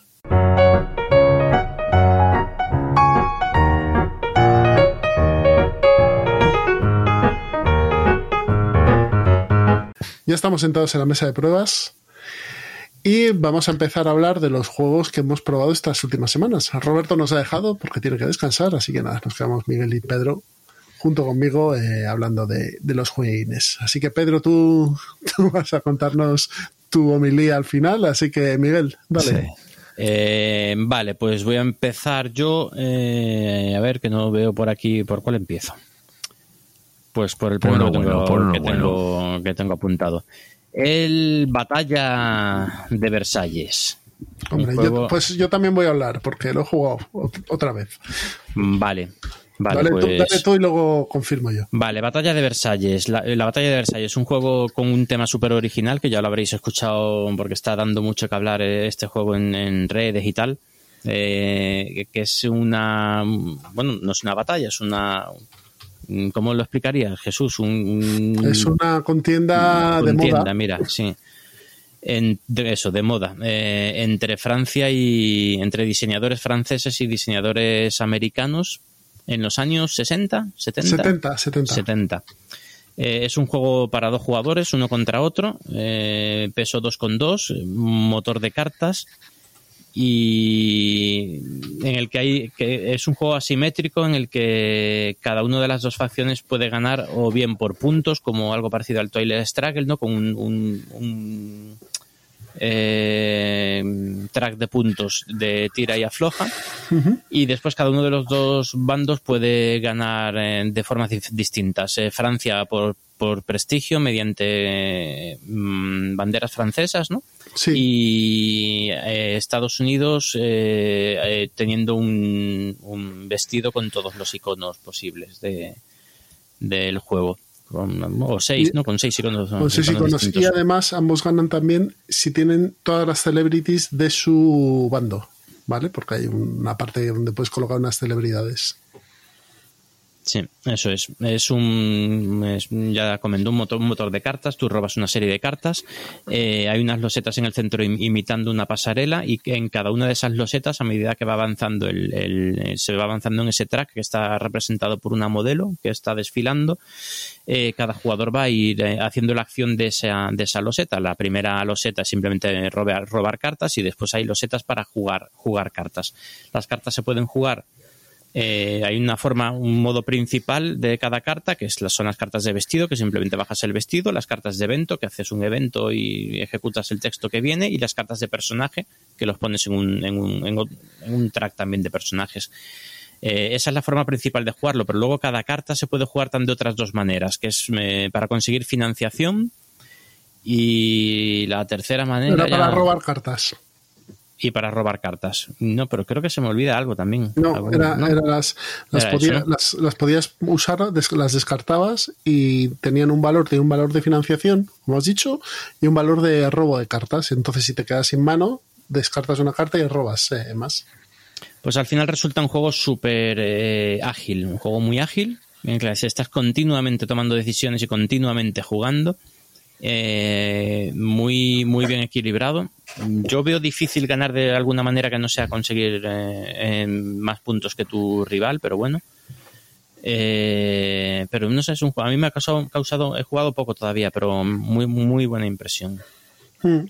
Lo que, lo que comenta Miguel, el- es un tira y afloja constante y además lo que tienes también es que aparte de estas cinco losetas de jugar carta, tienes una loseta de financiación, que es la que te va a permitir coger las piezas de- del Palacio de Versalles, que te van a dar acciones y los puntos de victoria específicos para Francia. La loseta de diseñador, que te va a permitir también hacer eh, ganar puntos de prestigio o sobre todo modificar losetas, que, que esto es lo importante, y luego la loseta de prestigio, que son los puntos de victoria. Claro, aquí juegas mucho con modificar las losetas. Las vas dando la vuelta Sí. para beneficiar a tu lado. Los americanos juegan tres cartas y los franceses, eh, los franceses cinco. Entonces, los americanos tienen vestidos más potentes que los franceses, pero peores diseñadores. Eh, tienen celebridades mejores, pero no tienen el track este de puntos que coges en Versalles, con lo cual tienen que hacer una, una táctica mm, quizá más agresiva que los franceses que pueden ir un poco acumulando vestidos, tienen ganan de inicio, además de inicio les va mejor, ellos están beneficiados en el principio. Entonces, hay dos maneras de ganar, eh, cada bando tiene una, la suya eh, muy, muy, no muy guiada, pero sí bastante dirigida, y me parece que es un- una joyita de diseño este juego, y sobre todo el tema, que esté tan bien integrado. Sí. Efectivamente, además eso muy, muy bien integrado, ¿eh? Si te, te metes en el, en el tema. De hecho, para jugar este juego yo recomiendo leerse el prólogo del, Sí, hay que leérselo. del leerse la ambientación. Todas las cartas, casi todas las cartas tienen también un, un- eh, hay una- un anexo en el manual con la explicación de casi todas las cartas y te mete mucho en el juego y verte ves los personajes, ves muchos personajes que conoces y muchos hechos que conoces y eso también está, no sé, juegas la carta de Grace Kelly, por ejemplo, juegas la carta de, no sé, está Andy Warhol. Andy Warhol, sí. Entonces, eh, merece la pena leerse el prólogo. Hay un vídeo en YouTube también que te lo cuenta, te cuenta un poco la batalla de Versalles. Y sobre todo es un juego que está muy bien de materiales. Las cartas y, y las losetas son de buen gramaje y de buen grosor. Y no es excesivamente caro. No creo que llegue a 30 euros este juego. caja pequeñita, el arte muy muy bueno y de Salt and Pepper lo han traído. Pepper, bueno, lo han traído, no, es, es producción propia, ¿no? Este Es lo que te decir, es producción propia que lo pidió, lo pidió hacer. y se lo hicieron. O sea, que muy bien. Muy, muy, muy interesante este batalla Versalles. Yo de, de los de los juegos, de mis juegos favoritos ahora mismo de, de, de esta editorial, eh, de Salt and Pepper. Mira que te- tengo muchos de ellos, vamos, que tengo casi todo su catálogo. Y este me ha gustado mucho. Bueno, pues esto ha sido Batalla de Versalles. Yo voy a ir con el, el elefante en la habitación, White Castle. ¿Vale? Eh, juego del año 2023 de la gente llamada Dice, de Isla Raisei, editado por eh, De Beer, ¿vale? En 100.000 idiomas, porque eh, ya en la caja que te venden viene con 5 o 6 manuales. Eh, caja pequeña, estilo Red Cathedral. Esta quizá un pelín más grande, aunque no me acuerdo del tamaño de la Red Cathedral. Montón de componentes dentro.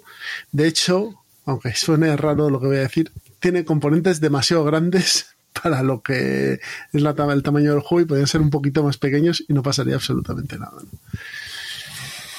¿En qué consiste el juego? Bueno, básicamente es un euro eh, en el que vamos a tener que ir durante tres rondas eh, ganando el mayor, punto, el mayor número de puntos de victoria, ¿vale? El tema es, no quiero decir que está pegado, pero vamos, no afecta mucho. Simplemente podría ser otro tema perfectamente y las mecánicas del juego serían exactamente las mismas. ¿Cómo funciona el juego? Vamos a tener un, una parte del tablero que es el jardín, donde va a haber tres puentes y vamos a tener un número de dados dependiendo del número de jugadores. Siempre va a ser el número de jugadores más un dado, ¿vale? Dados de seis caras que se van a tirar al principio de cada ronda y se van a colocar de mayor a menor eh, en esos puentes, ¿vale? Pudiendo coger únicamente el valor mayor y el valor menor. Los valores intermedios se quedan en medio y luego se van a ir cogiendo cuando se liberen uno de los dos, ¿de acuerdo? El juego en lo que consiste es en colocar un dado de estos en uno de los diversos espacios del tablero para desatar acciones. Pero el objetivo final es desatar múltiples acciones con un solo dado. Es decir, tienes que ser capaz de, eh, por ejemplo, colocar, no me voy a poner a explicar en profundidad el juego porque sería un rollo, pero yo coloco el dado en una ubicación en la que puedo hacer la acción del castillo. La acción del castillo me permite coger uno de mis cortesanos, colocarlo en un nivel del castillo. Al colocarlo en el nivel del castillo, lo que voy a hacer es coger una carta. Esta carta la voy a, colocar en mi tablero personal. Voy a hacer una de esas acciones de la carta que me va a permitir, por ejemplo, hacer la acción de, entrena de campo de entrenamiento, en la cual voy a colocar mi guerrero y voy a ¿Veis, veis por dónde voy, ¿no? Sí, sí, con, Es- combar acciones una detrás de acciones constantemente. Combar acciones. Lo que tienes que buscar es la optimización máxima de las acciones, porque eso lo que te va a permitir es colocar más eh, tus meeples en el tablero, que va a ser la fuente principal de puntos de, mm, de partida al final, el punto de victoria, perdón, al final de la partida, y obtener chollos para poder combar más acciones, ¿vale? O sea, que tú coloques un dado y te lleves una moneda y un, y un recurso únicamente es una acción loser en el, en el juego, ¿no? Eh, el juego es bastante ágil, lo jugamos a tres y con explicación mm, pasó por muy poco de la hora. Los materiales están bien, el concepto de producción es bueno, pero es un juego que yo creo que tiene un recorrido corto. Aunque trae cartas para variar, para tener variabilidad, en el fondo vas a hacer lo mismo siempre. A no ser que tengas un, un reto personal y llegar, de llegar a, a los 80 puntos máximos, eh, el juego te va a ir ofreciendo siempre lo mismo, ¿de acuerdo? Eh, vas a poder cambiar las acciones que hagas, vas a poder eh, intentar conseguir vías diferentes, pero en el fondo lo que vas a hacer son combos de acciones. Con lo cual, sólido 7, como quien dice, y sobre todo, lo bueno es que cuando te canses de él, lo vas a poder o quedártelo y jugarlo más espaciado o regalárselo a alguien porque cuesta muy poquito dinero. Cuesta muy poquito dinero dentro del mercado de los juegos de mesa, ¿no? Este, este es un euro que viene bastante completo. Creo que son 27 euros lo que, lo que cuesta en, en tienda. Así que un buen producto este White Castle, pero no deja de ser un euro medio como todo cualquiera. Ya ves Bueno, que hay mil en el mercado.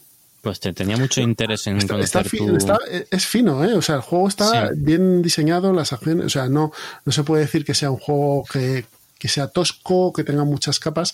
Lo único que, oye, pues te puedes quedar mirando al otro, viendo cómo hace acciones y tú esperas hasta que, hasta que sale, ¿no? Pero bueno, mm, aparte de eso, no, no voy a decir que sea un mal juego, pero a mí, a mí me gusta porque es corto, con lo cual para mí eso en un euro es, es bastante interesante, pero yo creo que pues tiene su recorrido. Le pasa un poco Sí, como a. Red Cathedral, ¿eh? Que con 80 juegos al mes, pues no es de los que te quedarías. No. No, es un bombazo, ya está. Lo has dicho tú perfectamente, Pedro. Pues bueno, eh, a ver, eh, eh, bueno, pero, pero- pero- pero- pero el precio es bueno. El precio es bueno, el precio Hombre, es bueno, o sea, sí, sí, pues sí, y de 27 componentes euros. también. ¿Qué, qué, qué es lo que está haciendo El arte ahora? está chulo también. Porque tienes que ver el bambú, va por ese rollo, el, el otro, el del circo, el Red Circus también.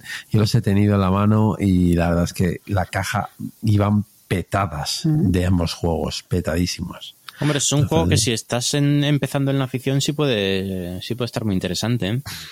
Un euro medio de, de duración sí. contenida y, y Sí, baratito, caja pequeña y tal. Puede estar muy bien. Hombre, a nosotros no nos encaja ya. Por, Bueno, a lo mejor si, si eres muy fan de los euros sí te puede encajar perfectamente. Y además te ocupa poco y te, te- y te gastas poco. Pero es lo que es, ¿vale? Sí, ya, pero es que yo ahora mismo ya un euro, Ya. ya no me meten un euro. Es- ya mis ojos miran otra cosa. Ya está. Ya los euros no. Ya está. Miguel, dale. Pues yo voy a hablar de un euro. un euro que, de- al que tenía ganas de probar porque mm, vamos, no lo- está, está en el top 10 de la BGG y no, no lo había jugado nunca. Eso me, me, me causaba desazón interna. Y es el Dune, Dune Imperium. ¿Vale? Es un juego de hasta bueno de hasta cuatro jugadores de Paul Denham ambientado en el en, bueno pues en la en, en las novelas de, de Dune. Bueno, de hecho, este más que en las novelas, en, en la película, porque el arte lo toma totalmente de. De, la película nueva. De la ¿no? película Entiendo. nueva, es verdad, perdón. De la película es nueva. Importante, sí, sí, sí. Es importante. La de Efectivamente. Steam no. La no, otra. no, no. Eso es. Y bueno, pues tenía muchas ganas de probarlo eh, y la verdad es que el juego a mí mm, me ha gustado bastante. Es un juego que, bueno, con sus... O sea, ten- tengo peros también, ¿eh? No, no- Vaya. tengo peros, pero voy a empezar por la parte que me gusta, que es que las mecánicas funcionan muy bien. Son dos... Pero es que, claro, tú pones un euro eh, en el que la mecánica principal es colocación de trabajadores y deck building y es que eso es muy fácil que funcione bien. O sea, es que son dos, dos de las mecánicas más agradables de jugar, que te dan más sensación de desarrollo, más eh, sensa- Pero- pero el sensación deck, de eh, control. Pero en Death Building tampoco tiene tanto, ¿no? No, bueno, no es un deck building muy Es- es un- grande, pero bueno, pero... mm, Aderezado. Sí, efectivamente. Pero bueno, sí, pero vas con vas mejorando tu mazo y lo se cicla bastante porque eh, tú tienes un- unos trabajadores eh, y para colocar cada trabajador en alguna de las localizaciones del mapa eh, necesitas jugar una carta que tenga el icono de esa localización. Mm, Y luego, aparte, esas cartas van a tener otros efectos. Eh, y además es interesante, es un deck, eh, un deck building in- en ese sentido interesante porque, como todos los deck building, tienes cinco cartas, o sea, tienes un, cinco, tienes un mazo, robas tus cinco cartas en la mano, cinco, cuatro, ya no me acuerdo exactamente el número, número creo que eran cinco, pero bueno, eh, robas tus cartas y, y, mm, vas jugando algunas para colocar a los trabajadores y las que no has, no has usado para colocar los trabajadores al final de tu turno eh, las usas ya al modo habitual del deck, de deck building, es decir, para comprar car- cartas nuevas y para... eh, no me acuerdo. Ah, y para las batallas y tal, que las batallas también están bien implementadas porque es, son batallas muy euro, ¿vale? Es decir, es, las batallas simplemente una mayoría en una zona del mapa y ya está, no tiene más. Entonces las cartas las puedes jugar de esas, dos, de esas dos maneras y la habilidad especial que tiene cada una de ellas es distinta si la juegas de una manera o de otra. Entonces tienes que gestionar bien tu mano para ver cuáles haces, cuáles juegas para colocar trabajadores y hacer una hacer una habilidad especial o si te la guardas para el final para porque puede ser más valiosa en ese momento para conseguir tropas o para lo que sea. Y esa gestión está muy chula. O sea, a mí el juego mecánicamente eh, me ha gustado mucho. Pero que no te gustó, Miguel, venga. El lo problema, los esperando. problemas que es un, es un euro, un euro más, que, que estamos ya de euros hasta arriba, eh, pero es un euro que funciona muy bien, ¿vale? Es un euro que funciona muy bien. Los dos problemas que le veo yo es que me escuece un poco que esté en el 6 o el 7 de la BGG porque creo que eh, hay, hay 100 juegos, o sea, me costaría meterlo en un top 100. Entonces que esté ahí arriba Y joder, es que, es que está mucho mejor situado que, que, que me pongo a mirar juegos aquí a mi alrededor y, y, y ahí y encuentro, encuentro aquí 100 que colocaría yo antes. Pero bueno, eso es, eso es lo primero. Aún así, digo que el juego me gusta, me ha gustado mucho además y me, encantaría probarlo. Y el segundo es que el segundo problema que le veo es que el tema es mm, totalmente trivial. O sea, el- no, el tema no se ve por ningún lado.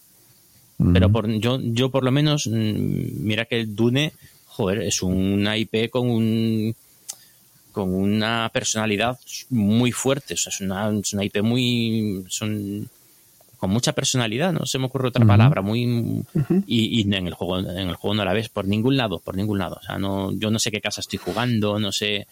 mm, Es que no, no sé nada. Yo y solo luego voy- también voy a ver las si tengo partidas este son largas, ¿no, Miguel? Las partidas para lo que es se, se hace un poquito largo. largo ver, para lo que claro. es. A mí, a mí me duró una partida. Yo me lo compré porque a mí me gusta Dune. Me leí el manual, que es infame, por otro lado. Eh, lo jugué y dije. Tengo. Me salió la- el elefante en la habitación. Digo, es que tengo Tyrants of the Underdark. Que hace esto más rápido y mejor. Es así más rápido, más, más interacción constante y mejor. Dije, para eso me quedo con Tyrants. Es cierto que dicen que, y aunque suene un poco a coña, que la expansión, lo expansión. mejora La del auge, auge de X. el auge ¿no? de. X. Pues no lo sé, a lo mejor sí. Pero vamos a ver, a mí, a mí me parece un buen juego, ¿eh? Yo creo que las mecánicas van como un reloj, ¿eh? Muy mí- bien y sí tiene aburrió- interacción, tiene me mucha interacción. Me, abu- me aburrí un poco, ¿eh? A mí me aburrí un poquito. Pero es cierto que, bueno, eh, llega un momento en el que dices, "Pf, pues me ha decepcionado. Y es que lo que hace lo hace el otro juego mejor, el que tengo. Entonces, bueno, pues ya está. Yo me lo quité. Hmm. ¿Me arrepiento? Pues hombre, sí, a lo mejor le tenía que haber dado alguna partida más. Probablemente. Y si la expansión es tan, tan, tan buena, porque en nuestra comunidad de Telegram lo comentan mucho, pues a lo mejor hay que probarlo con la expansión del auge de X. Pero a mí se me Con la copia de Miguel, corto. con la copia de Miguel. Exacto, que se la compren las dos y las. Pues eh, daos prisa porque te- tenéis, hasta las LES de 2024. Que ya sabéis que yo lo vendo todo en, el- en las LES. Pues bien. Pues venga, Jesús, dale. Dame un minuto. A ver, ya estoy. Eh, pues mira, yo voy a probar, voy a probar, he probado. Voy a hablaros de un juego del 2022 del doctor Nicia, o Nicia, que es San Francisco, ¿vale? Yo sé si habéis oído hablar de él. Eh, San Francisco es un juego en el que, bueno, vamos a tener que eh, construir nuestra ciudad. Es un city building, eh, pero es un city building muy sencillito, porque solo tiene dos mecánicas, que es eh, poner una carta en un mercado o coger cartas del mercado y llevártelas a tu tablero personal, ¿vale? Con esta sencillez de reglas, como suele ser habitual en Nicia, eh, tienes un juego tenso en el que hay decisiones y encima hay interacción. ¿Por qué? Porque vamos a tener un mercado común de, tres espacios donde vamos a colocar estas cartas de, ciudad y la ciudad está dividida en cinco distritos y en nuestro tablero personal vamos a tener seis espacios, ¿vale? Seis o cinco espacios, ahora no me acuerdo bien. O sea, son eh, tres filas, cinco filas, ¿vale? Con los distritos, ¿de acuerdo? Y los distritos tienen pues un color verde, naranja, amarillo, gris y azul, ¿no? Entonces las cartas que vamos a ir eh, recogiendo eh, van a ser de un color de, este distrito y las vamos a poner en nuestro tablero de ciudad. Esas cartas van a llevar unos puntos de construcción y pueden llevar pues algún, algún efecto extra como un, un, compás, etcétera, ¿vale? El compás lo que va a hacer es que si juntamos dos en el mismo distrito, pues nos va a dar un bono de una ficha de bonificación, o una carta mejor, o una carta que nos va a permitir ganar algún punto más, etcétera. Porque en este juego nos hacen muchos puntos. Porque no vamos a puntuar estas cartas de bonificación, que estos, estas cartas de valor de nuestro distrito, sino que al final lo que vamos a, puntuar es el primero que llega a completar su distrito se lleva una ficha de punto de punto del de primer jugador que ha conseguido esto. Vamos a puntuar al final de, de, la partida por el que tenga más puntos de prestigio en esos distritos y además vamos a tener la posibilidad de construir unos rascacielos, ¿vale? Va a haber eh, unas cartas de solar, Entonces, esas cartas las vamos a coger y vamos a coger una fichita. Si somos capaces de lograr siete puntos de prestigio alrededor de estos eh, rascacielos, se construyen y nos dan un puntito más de victoria, ¿no? Eh, pero claro, tiene interacción. ¿Por qué? Porque las cartas las puedes coger dependiendo del número de contratos que tengas. Si tienes un contrato, no puedes coger una columna que solo haya una carta. Tienes que coger siempre cartas o un número de cartas mayores que tus números de contrato. Y tú siempre vas a coger un contrato cada vez que construyas. ¿Cómo se regula esto? Para que no acumules muchos contratos y no puedas coger cartas. Cada vez que todos tenemos un contrato, todos perdemos un contrato. Con lo cual vamos liberándonos de contratos para poder jugar con estas cartas. ¿Cómo termina? O el primero que termina eh, su tablero, o cuando se terminan las fichas de solar, en ese momento se acaba el juego y se acaba el juego y a contar puntos. Una hora, muy divertido. Tienes que ir viendo por dónde va cada uno para no ponerle la carta accesible, por si tiene dos contratos, dices, no, te la voy a poner aquí que no puedes cogerla. Muy interesante este San Francisco. Muy buen juego. Me parece que no es un inicio de estos atómicos, pero me parece que es un juego muy entretenido. O sea, algo que no se ve habitualmente. Dos mecánicas sencillas te permiten desarrollar un juego bastante más profundo con diversas opciones de, pues elijo esto, no elijo esto, eh, voy a montármelo esto por acá, voy a, a, no permitir que este coja cartas. Bueno, me parece que es un juego bastante bueno este San Francisco.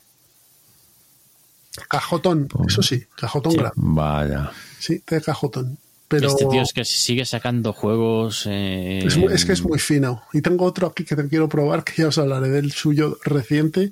Y tiene, es otro género diferente, pero es que son juegos muy finos. Son, aunque esté a horas bajas, son juegos finos. Bueno, ahora bajas lo que tú quieras, pero el juego se- seguro que mecánicamente funciona. Como Te un, podrá re- gustar más. como un reloj. Claro. Claro, te gustará más o menos, pero el juego funciona. Sí, como sí. un reloj.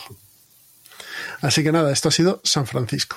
Miguel, ¿qué tienes por ahí? Bueno, yo voy a hablar muy, muy brevemente de un, muy brevemente porque es un juego del que no se puede hablar mucho sin hacer spoilers, que es, eh, es un exit, ¿vale?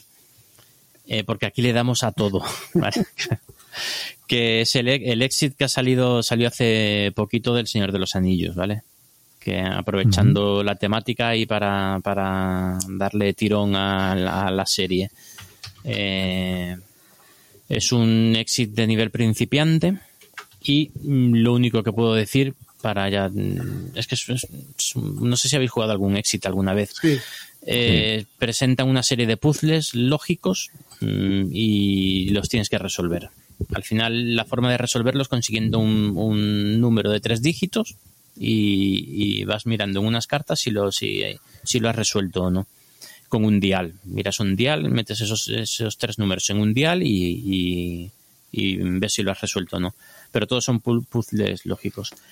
Y en este caso, a mí este me ha parecido de los eh, claramente de los peores que he jugado. Han, apro- han aprovechado el, el tema para vender, pero los eh, puzzles son, la mitad de ellos son arbitrarios a más no poder. O sea, que ves, ves la solución y dices, pero es que esto, esto lo hizo un mago. esto es que podría ser. Otros, hay otro, alguno que está chulo. Su- suelen traer unos 10 más o menos, ¿vale? Unos 10 puzzles cada, ca- cada caja, que van en, en secuencia, ¿no? Y hay alguno que sí está chulo, pero la mayor parte eran, han sido muy, muy arbitrarios, que es lo peor que puede ser, lo peor que le puede pasar a este tipo de juegos. Que la solución es, es esa como podría ser cualquier otra, ¿no? Entonces, pues yo particularmente no lo aconsejo. Así que ya está, eso, eso es todo, eh, muy rápido. Es que claro, al no poder hablar de los No, no, no, puzzles, bien, pues bien, tampoco bien, se puede...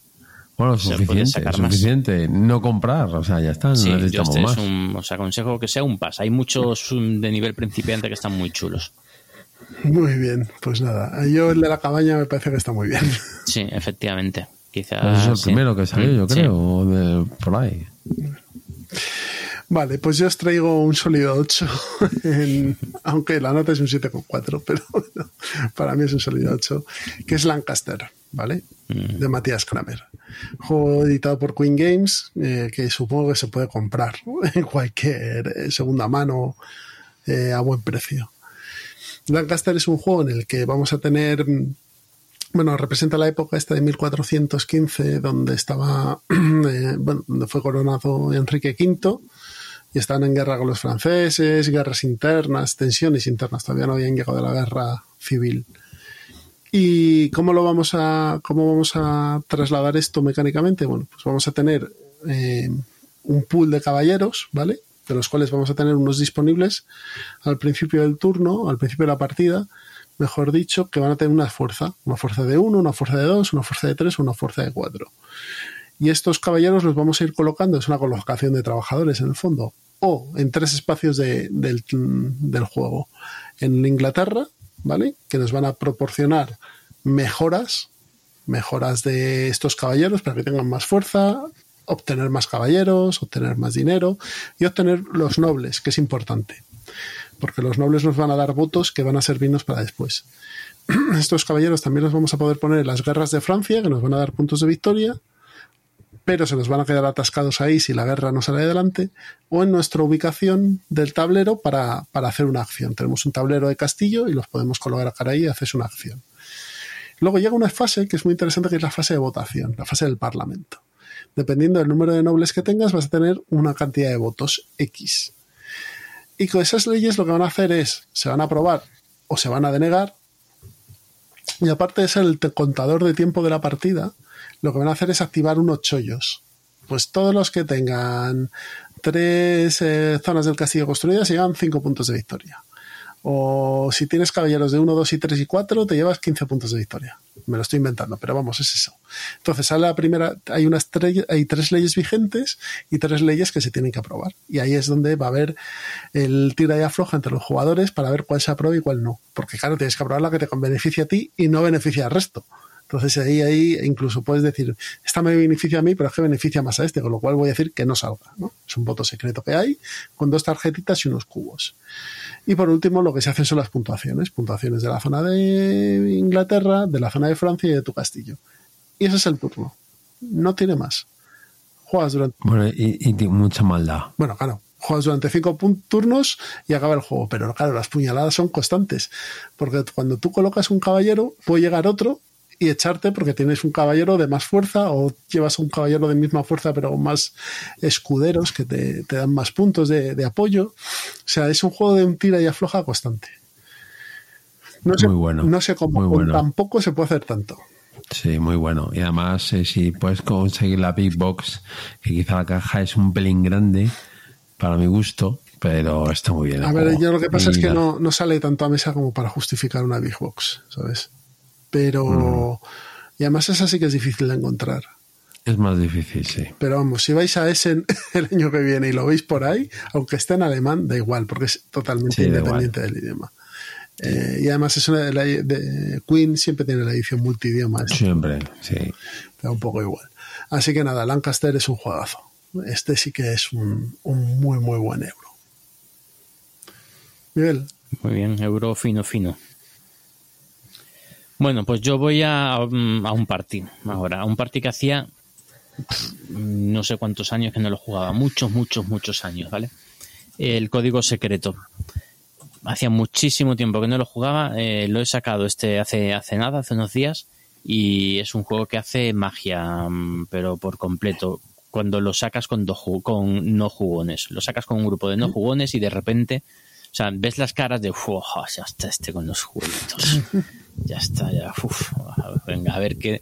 Y diez minutos después están súper metidos en el juego eh, y con mil risas, tío. Es un juego que funciona genial, funciona genial. Es, al final es, es, bueno, el juego consiste, en, ahí tenemos una matriz de 5x5 con palabras, ¿vale? Es decir, 25 palabras. Y, eh, es un juego que se juega por van, por equipos, en dos equipos. En cada equipo uno es el, en, en cada momento, un- uno es el espía jefe y el otro son los, no sé cómo se llaman, los espías, no sé, Bueno, sí. el resto, Ayudantes. los que tienen que los que tienen que adivinar. Y tú tienes tú, tú tienes una tarjetita en la que se te indica de esa, en esa matriz de 5 por 5 se te indican 8 cartas o 9 cartas que son las tuyas, son las de tu color, son las que tus compañeros tienen que averiguar. Y tú tienes que dar una, una pista. Tienes que dar, bueno, hay de esas 25 cartas, 8 son tuyas, 8 son del contrincante. Hay una más al, al jugador inicial, pero bueno, son, o sea, son 8 y 9 y hay una que es la palabra prohibida, que si alguien dice, pierde, ¿vale? Entonces tú tienes que dar pistas mm, con una sola palabra, usando una sola palabra que enlace las que, las que tienes que referenciar. Eh, de tal manera que dices, por, por ponerte un ejemplo, eh, ratón 3. Entonces el- tus compañeros saben que hay tres eh, palabras en esas 25 cartas, hay tres que tienen que- relación con ratón. Y ya está, y buscan pues ordenador, eh, gato, eh, tal, y van buscando la- las palabras que pueden estar relacionadas. Entonces, el, las risas surgen porque por las relaciones que hace cada uno, que son totalmente inesperadas siempre. Es decir, yo- tú haces una relación de unas palabras que estás, joder, es que lo he petado aquí, he hecho aquí un- eh, eh, el otro día hice yo Avengers 4 y uf, es, que lo, es que lo he petado, lo he petado, lo bien que me han encajado todo. Y empiezan a, empieza a escuchar los razonamientos de los otros y yo digo, hostia, es que la he cagado hasta el fondo. O sea, que no se parece nada a lo que yo había pensado. Y, y así, así. To- todas las partidas son así. Ah, Y, pero sobre todo, ¿Has Sí. probado el dúo? no, no lo he probado. No lo he probado. Pero sobre todo es que es, es cómo mete a, eh, a la gente en la partida, ja- no jugones, cómo, cómo crea el ambiente, un- crea un ambiente para, para un ambiente de risas, tío. Y, y a, mí, a mí es que nunca me ha fallado en, en ese sentido. O sea, muy, muy recomendable para plan malvado con, con amigos, no jugones. Bueno, al final con jugones también funciona muy bien, ¿eh? Pero con no jugones es, es unas risas, tío. Porque además es que les, les ves las cara de, la cara de sorpresa de, joder, esto está, esto está... Y antes de que termine la partida, la mitad, la mitad se han metido en Amazon a buscar, a buscar una copia. Yo no he jugado y tengo ganas de, de ver qué, qué hay detrás porque, vamos, hay un montón de ediciones, de tipos, Mm. así que el juego debe estar bien en, en un principio. A mí me parece muy buen juego. Y mira, ya te digo que hacía, no sé, a lo mejor hacía seis años ¿no? que no echaba una partida. Pero mm, muy bueno. Código secreto. Bueno, pues eh, a ver, a ver cómo enfoco yo esto. Voy a hablaros de Hotel Lovecraft, ¿vale? Mi primera, mi, mi primer comentario es gracias a Dios que no me he comprado esto, ¿vale? Empezamos bien. Pues ya está. bien. Vamos, seguimos al siguiente juego, ¿no? A ver. Hotel Lovecraft es un juego que ha editado en español Shadowlands. Y Shadowlands es una compañía de juegos de rol, ¿vale? Principalmente. Entonces, lo que tenemos aquí es un juego narrativo.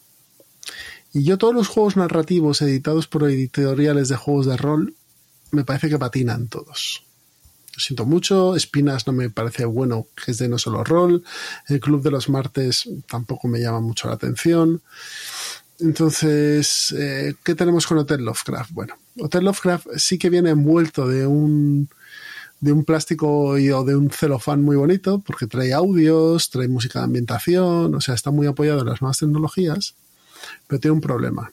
Y el problema es que para ser un juego narrativo se queda en nada. ¿En qué consiste el juego? Vamos a ir habitación por habitación, eh, por planta por planta, perdón, investigando habitaciones, ¿no? En cada, en cada habitación va a haber un misterio. Nosotros vamos a llevar un personaje de rol con nuestras características, eh, nuestra vida y nuestra cordura, ¿no? Al ser un juego Lovecraftiano. Eh, este personaje va a entrar en la habitación, el máster le va a hacer una descripción de lo que pasa en la habitación y él va a decir, pues yo quiero investigar esto, pues tira eh, vigor. Si lo superas, pues obtienes un resultado, ¿vale? Esto que es muy parecido a lo que pasa en Arkham Horror o en Eldritch Horror, se estira un montón en cada habitación. Y son seis plantas con ocho habitaciones por planta. Mm. Que La cara de Miguel está haciendo cálculos. O sea, imagínate, yo lo jugué en Halloween. No me hagas eso a estas horas de la noche, que no, no, 8 por 6. Lo jugué, lo jugué en Halloween, en este último Halloween, que, que me bajé al club a jugarlo, porque quería probarlo, este juego. Y llegamos a la tercera planta y estuvimos tres horas y media jugando. Uy. ¿Vale? Eh, claro. Y, la verdad es que la Master, que era Laura, lo hizo fenomenal y lo, y lo ambientó todo. Y, y- y el envoltorio estaba fenomenal. Y el audio está muy bien, y la música está muy bien, y, el- y la voz del tío que te habla, que es siniestra también. Pero el problema es que está pasado de tiempo.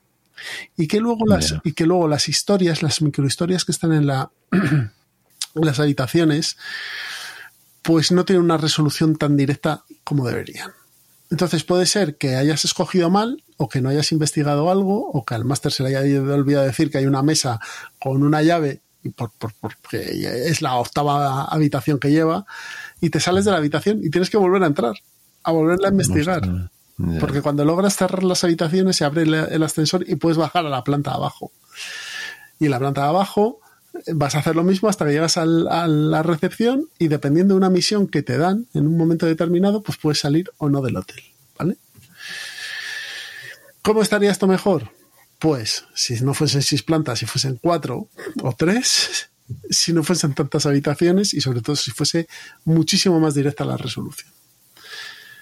Como dice alguno que otro por ahí, yo para esto me juego un one shot de rol y me quedo como un marqués. O sea, cuatro horas, un one shot y fuera. Y, y haces lo mismo y mucho mejor, vamos, porque eh, es una experiencia de rol completa. Esto se queda en una tierra de nadie que no se sabe muy bien qué quieren hacer. Pero bueno, este es Hotel Lovecraft. Tiene un, un 5,8 en la BGG. Una puntuación de 5,8. Con 20 ratings, ¿eh? Mm. No tiene ni, ni peso tampoco. Es un juego, además no es de Oliver McNeil. Bueno, pues- entonces, bueno, pues ahí si conoces un poco el mundo de Lovecraft, pues vas a ver referencias mil a, a relatos suyos en las habitaciones y tal. Pero bueno, Pues, Pedrito, pues nada, háblanos os traigo, de- os traigo. A ver, como no, Ciudadano Mipel eh, tenemos que estar en la cresta de la ola con el resto de influencers y de youtubers. Entonces eh, yo me, me sacrifiqué y he probado el Bloton de Clock Tower, que básicamente es un hombre de lobo de Castro Negro vitaminado de cuatro horas, ¿no? de cuatro horas que efectivamente ahí comenzó mi andadura. Yo dije, eh, es esta, y esto es una caca de la vaca. Lo pensé. Y me metí.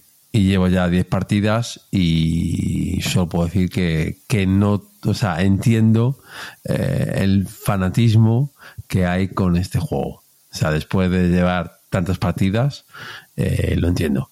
Eh, no es un nombre de Lobos de Castro Negro. Cualquier Eurogamer, hombre, si es muy culo duro, diría que a lo mejor no lo disfruta, pero si es un Eurogamer normal, va a disfrutar. Porque hay varios detalles que lo cambian mucho. Y es, para empezar, todo el mundo tiene roles. Generalmente todos los roles son interesantes o en al menos en algún momento de la partida sí que mm, pueden jugar un, un- o sea, pueden ser cruciales para, para que ganen los buenos o los malos. Entonces, eh, eh, eso es importante. Luego, cuando mueres, no, no estás muerto, no puedes votar, porque la mecánica es exactamente igual que el hombre lobo de Castro, Negro. En este caso hay uno, dos o tres malos, o, o cuatro me parece. O sea, eh, tienes el demonio, que siempre está, y luego puede tener varios ayudantes, ¿vale? Creo que es hasta tres. Entonces, eh, es, no lo he dicho, de 5 a 20 jugadores. 20 me parece una pasada. Eh, yo he jugado, ya digo, unas cuantas partidas y para mí el punto dulce puede estar entre 10 y 12 personas. Eh, Jesús se asusta, no es tan, no es tan, tan. Eh, y también os digo que a 6-7, sorprendentemente, funciona muy, muy, muy bien. Eh, de hecho, a 6 y 7 jugadores, a 5 no lo sé. Estás hablando de que es un juego ultra rápido, porque solo hay un malo, me parece a 6 solo hay un malo, a 7 ya, a 7 ya hay dos. Eh, y estás hablando de tres noches, que tres noches se hacen en un, en- en- vamos, en, en nada. El máster, que siempre era otro, otro palo que cojeaba en este tipo de juegos, eh, que no tenía ningún tipo de, de criterio, aquí sí que lo tiene. Aquí el máster se divierte porque es un poco, puede hacer un poco de titiritero con todos, tú puedes cortar a unos para, o sea, cortas el tiempo, alargas en otro, o sea, el, el máster sí que tiene cosas que, o sea, sí que puede aportar cosas, ¿vale? Estamos hablando de un juego que, que el, simplemente el base, el base que son 21 personajes, es una hoja con 21 personajes, eh, te puedes quedar ahí. Y el juego te viene con tres expansiones, o sea, con, son tres o cuatro expansiones, una pasada. Luego tienes eh, que hay alguien que va a quedarse poquito, pues le das un extranjero, que es una mecánica que tienen, que es un tío que el, todo el mundo conoce su rol, y, y se queda un rato en la partida y luego se va y se puede ir perfectamente y, y ya está. Entonces, eh, es un juego de investigación, o sea, tienes que, los buenos tienen que indagar quién es el malo, tú te puedes reunir con todo el mundo, puedes salir de la habitación, o sea, eh, se permite hacer cualquier, lo, lo que, lo que queráis. Es un juego de nego, bueno, de negociación, de, un party, de roles. Bueno, es que yo creo que no es tan party. Yo creo que se vende este juego como party y no lo es, porque sí que tiene profundidad. O sea, la profundidad de, de, de intentar descubrir, porque mecánicamente eh, no es como un hombre lobo de Castro Negro, que mecánicamente al final pues es un poco de random saber quién es el lobo. No, no. Aquí saber quién es el demonio con los roles que hay eh, sí que están muy bien hilados y sí que te dicen, no, es que este que me ha dicho que es esto y le creo, pues me cuadra porque no sé qué, no sé cuántos, entonces el malo es fulanito y ya pues la gente le vota, tal y cual, ya se empieza ahí, pues eso. Luego también tienes poderes muy, interesan- muy interesantes, por ejemplo, el demonio inicial, el, el imp, el diablillo, puede matarse a sí mismo y deja el, el marrón al- al- a tu ayudante. Entonces eso mola mucho porque da unas mecánicas de, bueno, el, el demonio ha muerto, yo estoy muerto, pero puedo ganar. Entonces, a mí este tipo de juegos, de ser una ratilla, pues me encanta. Eh, entonces, eh, de hecho, el otro día cuando jugué eh, con Canino y compañía, eh, ganamos, cuando me tocaron los malos, gané. Y, y ya te digo que, yo- a ver, luego ya está el tema del precio. 140 euros, creo que va a ser. Eh, Bumblebee lo va a sacar. Sí. Yo con, Bumblebee, con Bumblebee he hablado. Todavía están ahí, no me ha podido dar muchos datos porque está ahí la cosa tal, pero, pero está ahí. Eh, lo- ¿Vale 140 euros? Tú lo ves, que lo vea la gente y que decida. En cuanto a componentes, pues eh, yo creo que no. En cuanto a todo en general, yo creo que sí. O sea, el O juego. sea, en cuanto a juegos, sí, ¿no? Componentes no, juegos sí. Eh, y ojo, que en componentes está, está bien hecho, pero dices, jo, es que son 140 euros por unas fichas redondas.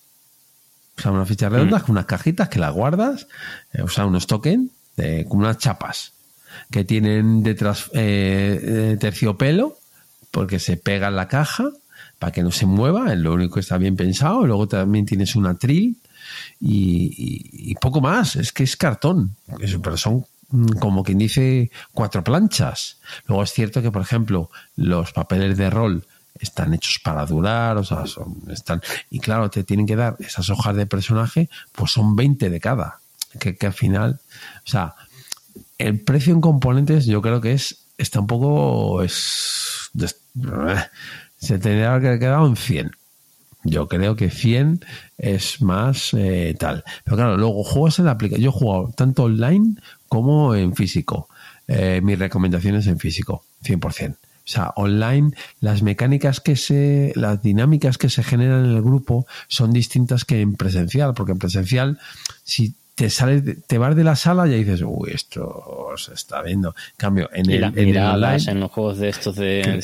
no, y, y luego el, el aguantar la mentira. Eh, yo era el, yo era el ayudante del demonio. Eh, ganamos justo, y, y los dos estamos vivos y quedábamos tres. Teníamos que matar al, al bueno y convencer. O, o- o morir yo. También valía, porque el, el- el- bueno, no lo he contado, el objetivo del pueblo es matar al demonio, únicamente al demonio, y el objetivo del, de- del demonio es quedar él. Si él queda y ya son dos votos, pues ha ganado, claro, evidentemente. Entonces, eh, estamos ya en la ronda final, habíamos llegado todos y mi- el, eh, mi- el demonio estaba que me daba con la pierna, que no sé qué, porque daba la curiosidad que estaba a mi lado. Eh, estaba muy, muy, muy nervioso y digo, "Ah, ya, ya verás, no, lo, la vamos a cagar, ya le van a pillar, le van a tal y, y ala, hemos perdido.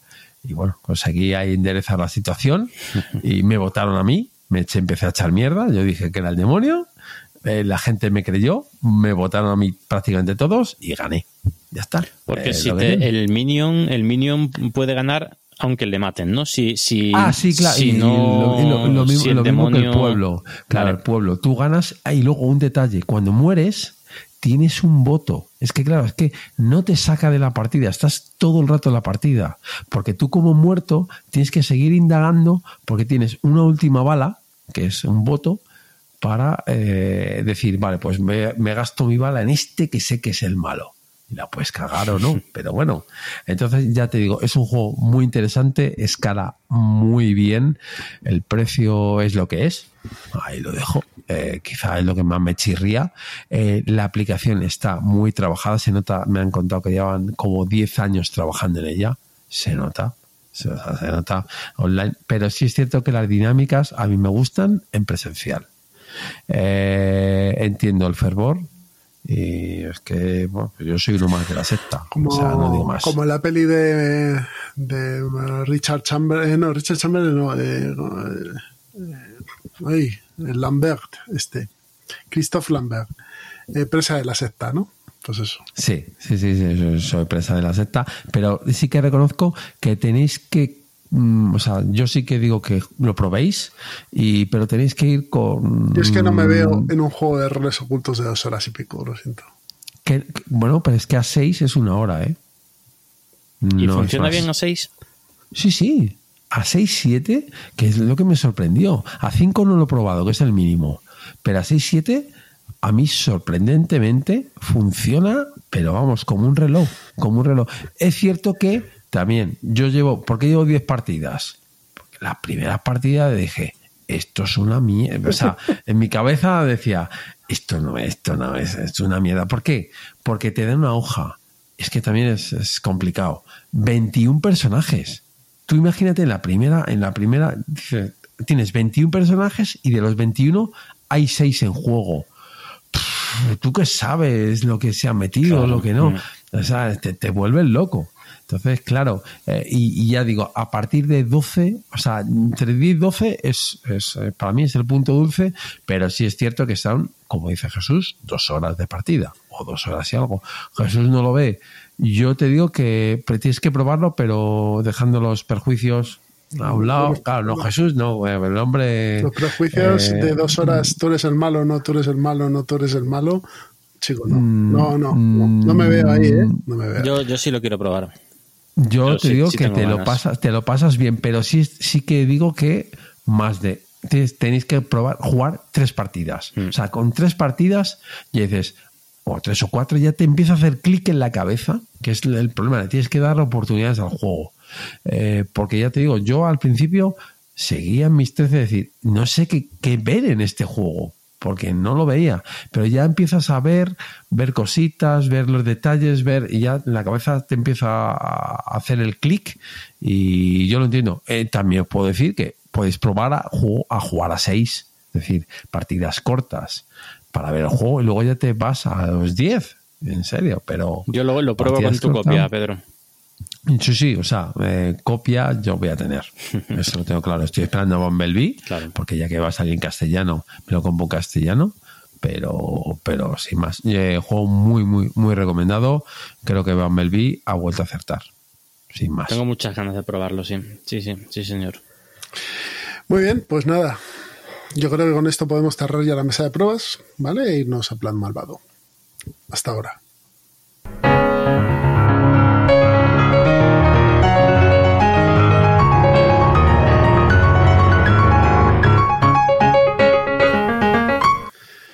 Se termina Ciudadano Mipel no sin antes pasar por el plan malvado. Ya sabéis, la sección en la que hablamos de juegos de mesa que podemos jugar con nuestra familia, con nuestros hijos, con nuestros amigos no jugones. Así que si queréis empiezo yo. Me traigo un juego pequeñito, muy rápido, que es, pero antes de eso, quiero decir que la saga de... Es que lo, lo estaba buscando mientras, mientras Pedro daba aquí su, su speech. Es la Kemushi Saga de Devir, que son los juegos Bambú, Bitoku, Daitoshi, Shan, Silk y Yokai Stretch, ¿vale? Esa es la Kemushi Saga. Y yo no os voy a hablar de ninguno de estos juegos, sino que os voy a hablar del Misión Cumplida, ¿vale? Eh, que en inglés se llama Cahoots, que es un juego del año 2018. No sé si alguno de vosotros lo habéis jugado. No, pero, pero me suena, ¿eh? Bueno, pues en Misión Cumplida, eh, no sé si no, no reimplementa nada, o sea, es un juego original de este, de ese año. Em, lo que vamos a tener son unas cartas con unos números y unos colores, ¿vale? El 7 rojo, el 7 azul, el 7 verde. Y vamos a tener un taco de cartas eh, con misiones, ¿vale? Vamos a tener una fila de cuatro cartas con números y cuatro cartas con misiones. Entonces, a lo mejor una de las misiones es que todas las cartas tienen que ser de impares. Entonces, los jugadores, es un juego colaborativo. Vamos a ir colocando cartas de nuestra mano, una carta, y luego vamos a reponerla, vamos a ir colocando cartas de nuestra mano para cumplir estas misiones. Pero no podemos hablar. Con lo cual, tenemos que ir Oye, pues mm, si esta es que hay que voy a alternar rojo y azul, lo rojo y azul, pues si yo tengo este aquí, voy a colocar esta carta aquí. Pero ¿cómo la coloco? La puedo colocar en un sitio donde tenga el mismo color o tenga el mismo número. ¿De acuerdo? No puedo colocar un 7 rojo encima de un 2, un 2 verde, porque ni coincide en color ni coincide en números.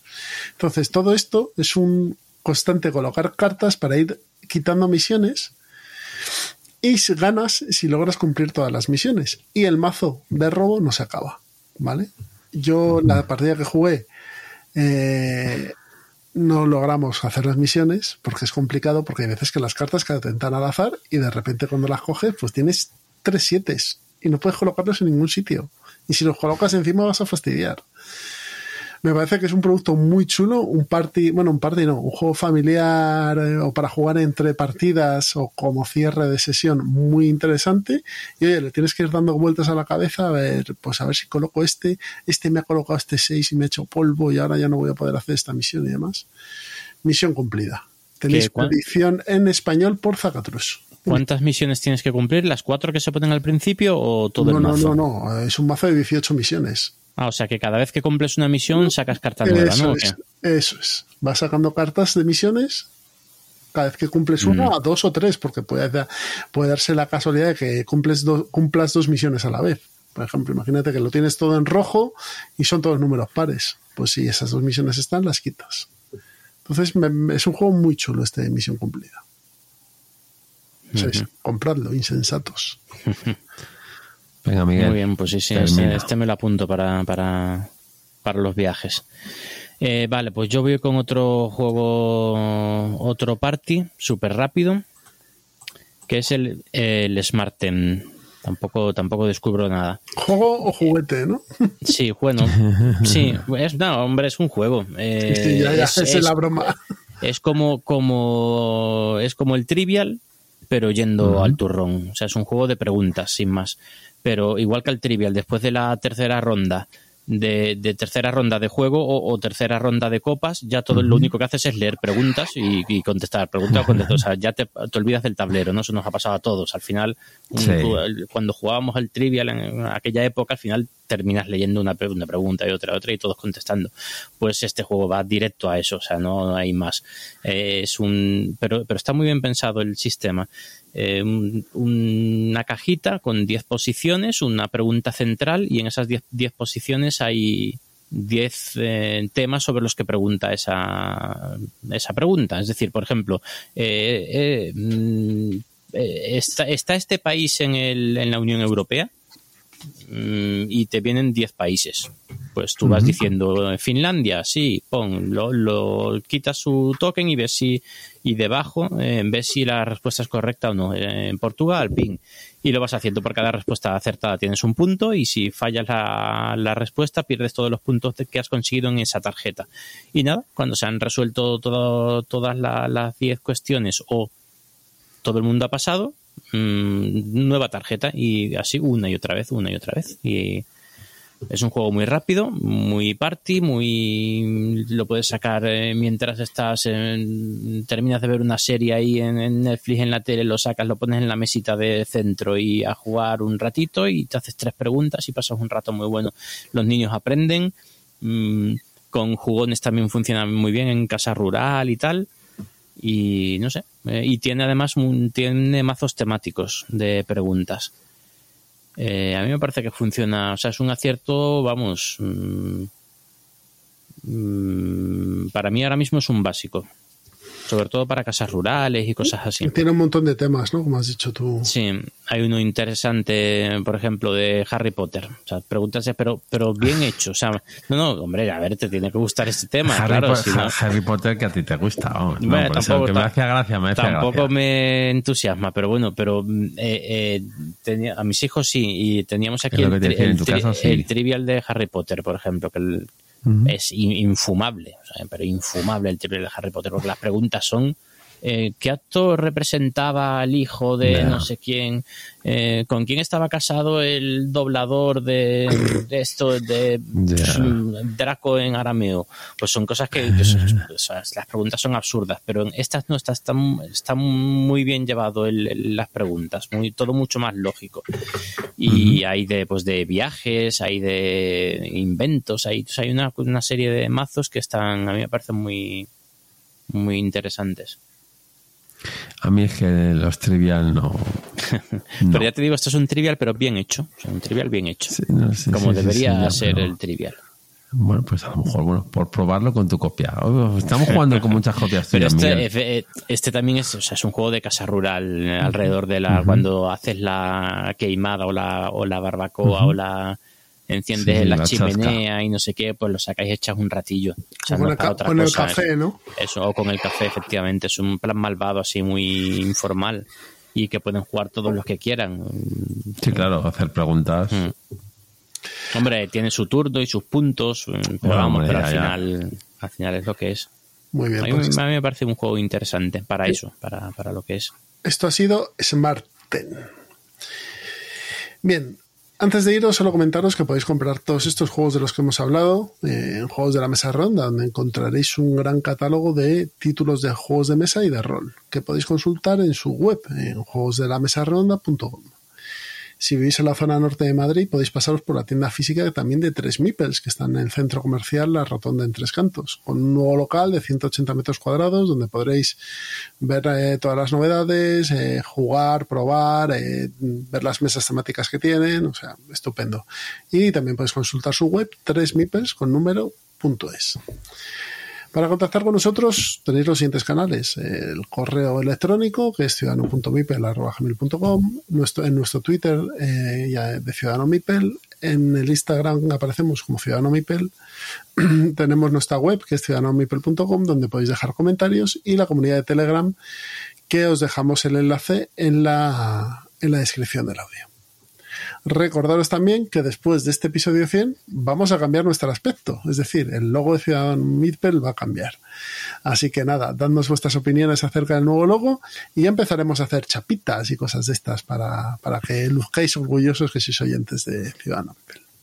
Pedro, Miguel, Pues nada, un placer estar aquí ya. Episodio número 100, tío. Es que ¿Quién lo hubiese dicho poco, esto? vamos, vamos, poco hemos... Y fiel a nuestro estilo hemos hecho un episodio normal, sin... sin Sin una voz más alta, más baja, sin, No, hombre, sin- hemos hecho, efectivamente, hemos sí. un, un- un top estupendo. Sí, pero bueno, un Un episodio estándar. No hemos, met- no hemos metido 50 audios de 50 No, amigos met- metiendo tal, no. sí, no hemos metido nada, nada. Episodio normal a seguir con lo- las cosas que nos gustan y para adelante. Y nada, hasta ya el siguiente, pues en el 200 eh, haremos algo especial, ¿no? ¿O no? Sí, bueno, o no, efectivamente, o no. En el 1000. En el mil. Yo, yo digo, yo, yo, bueno, en el, en el episodio 500, pues ya os dejaré a vosotros, estaréis ya criando malvas y yo seguiré hasta el mil. Claro. No, no, no hay, no hay mayor problema. Eso es. Un abrazo a todos, muchas gracias por escucharnos y nos escuchamos otra vez en breve. Así que hasta luego.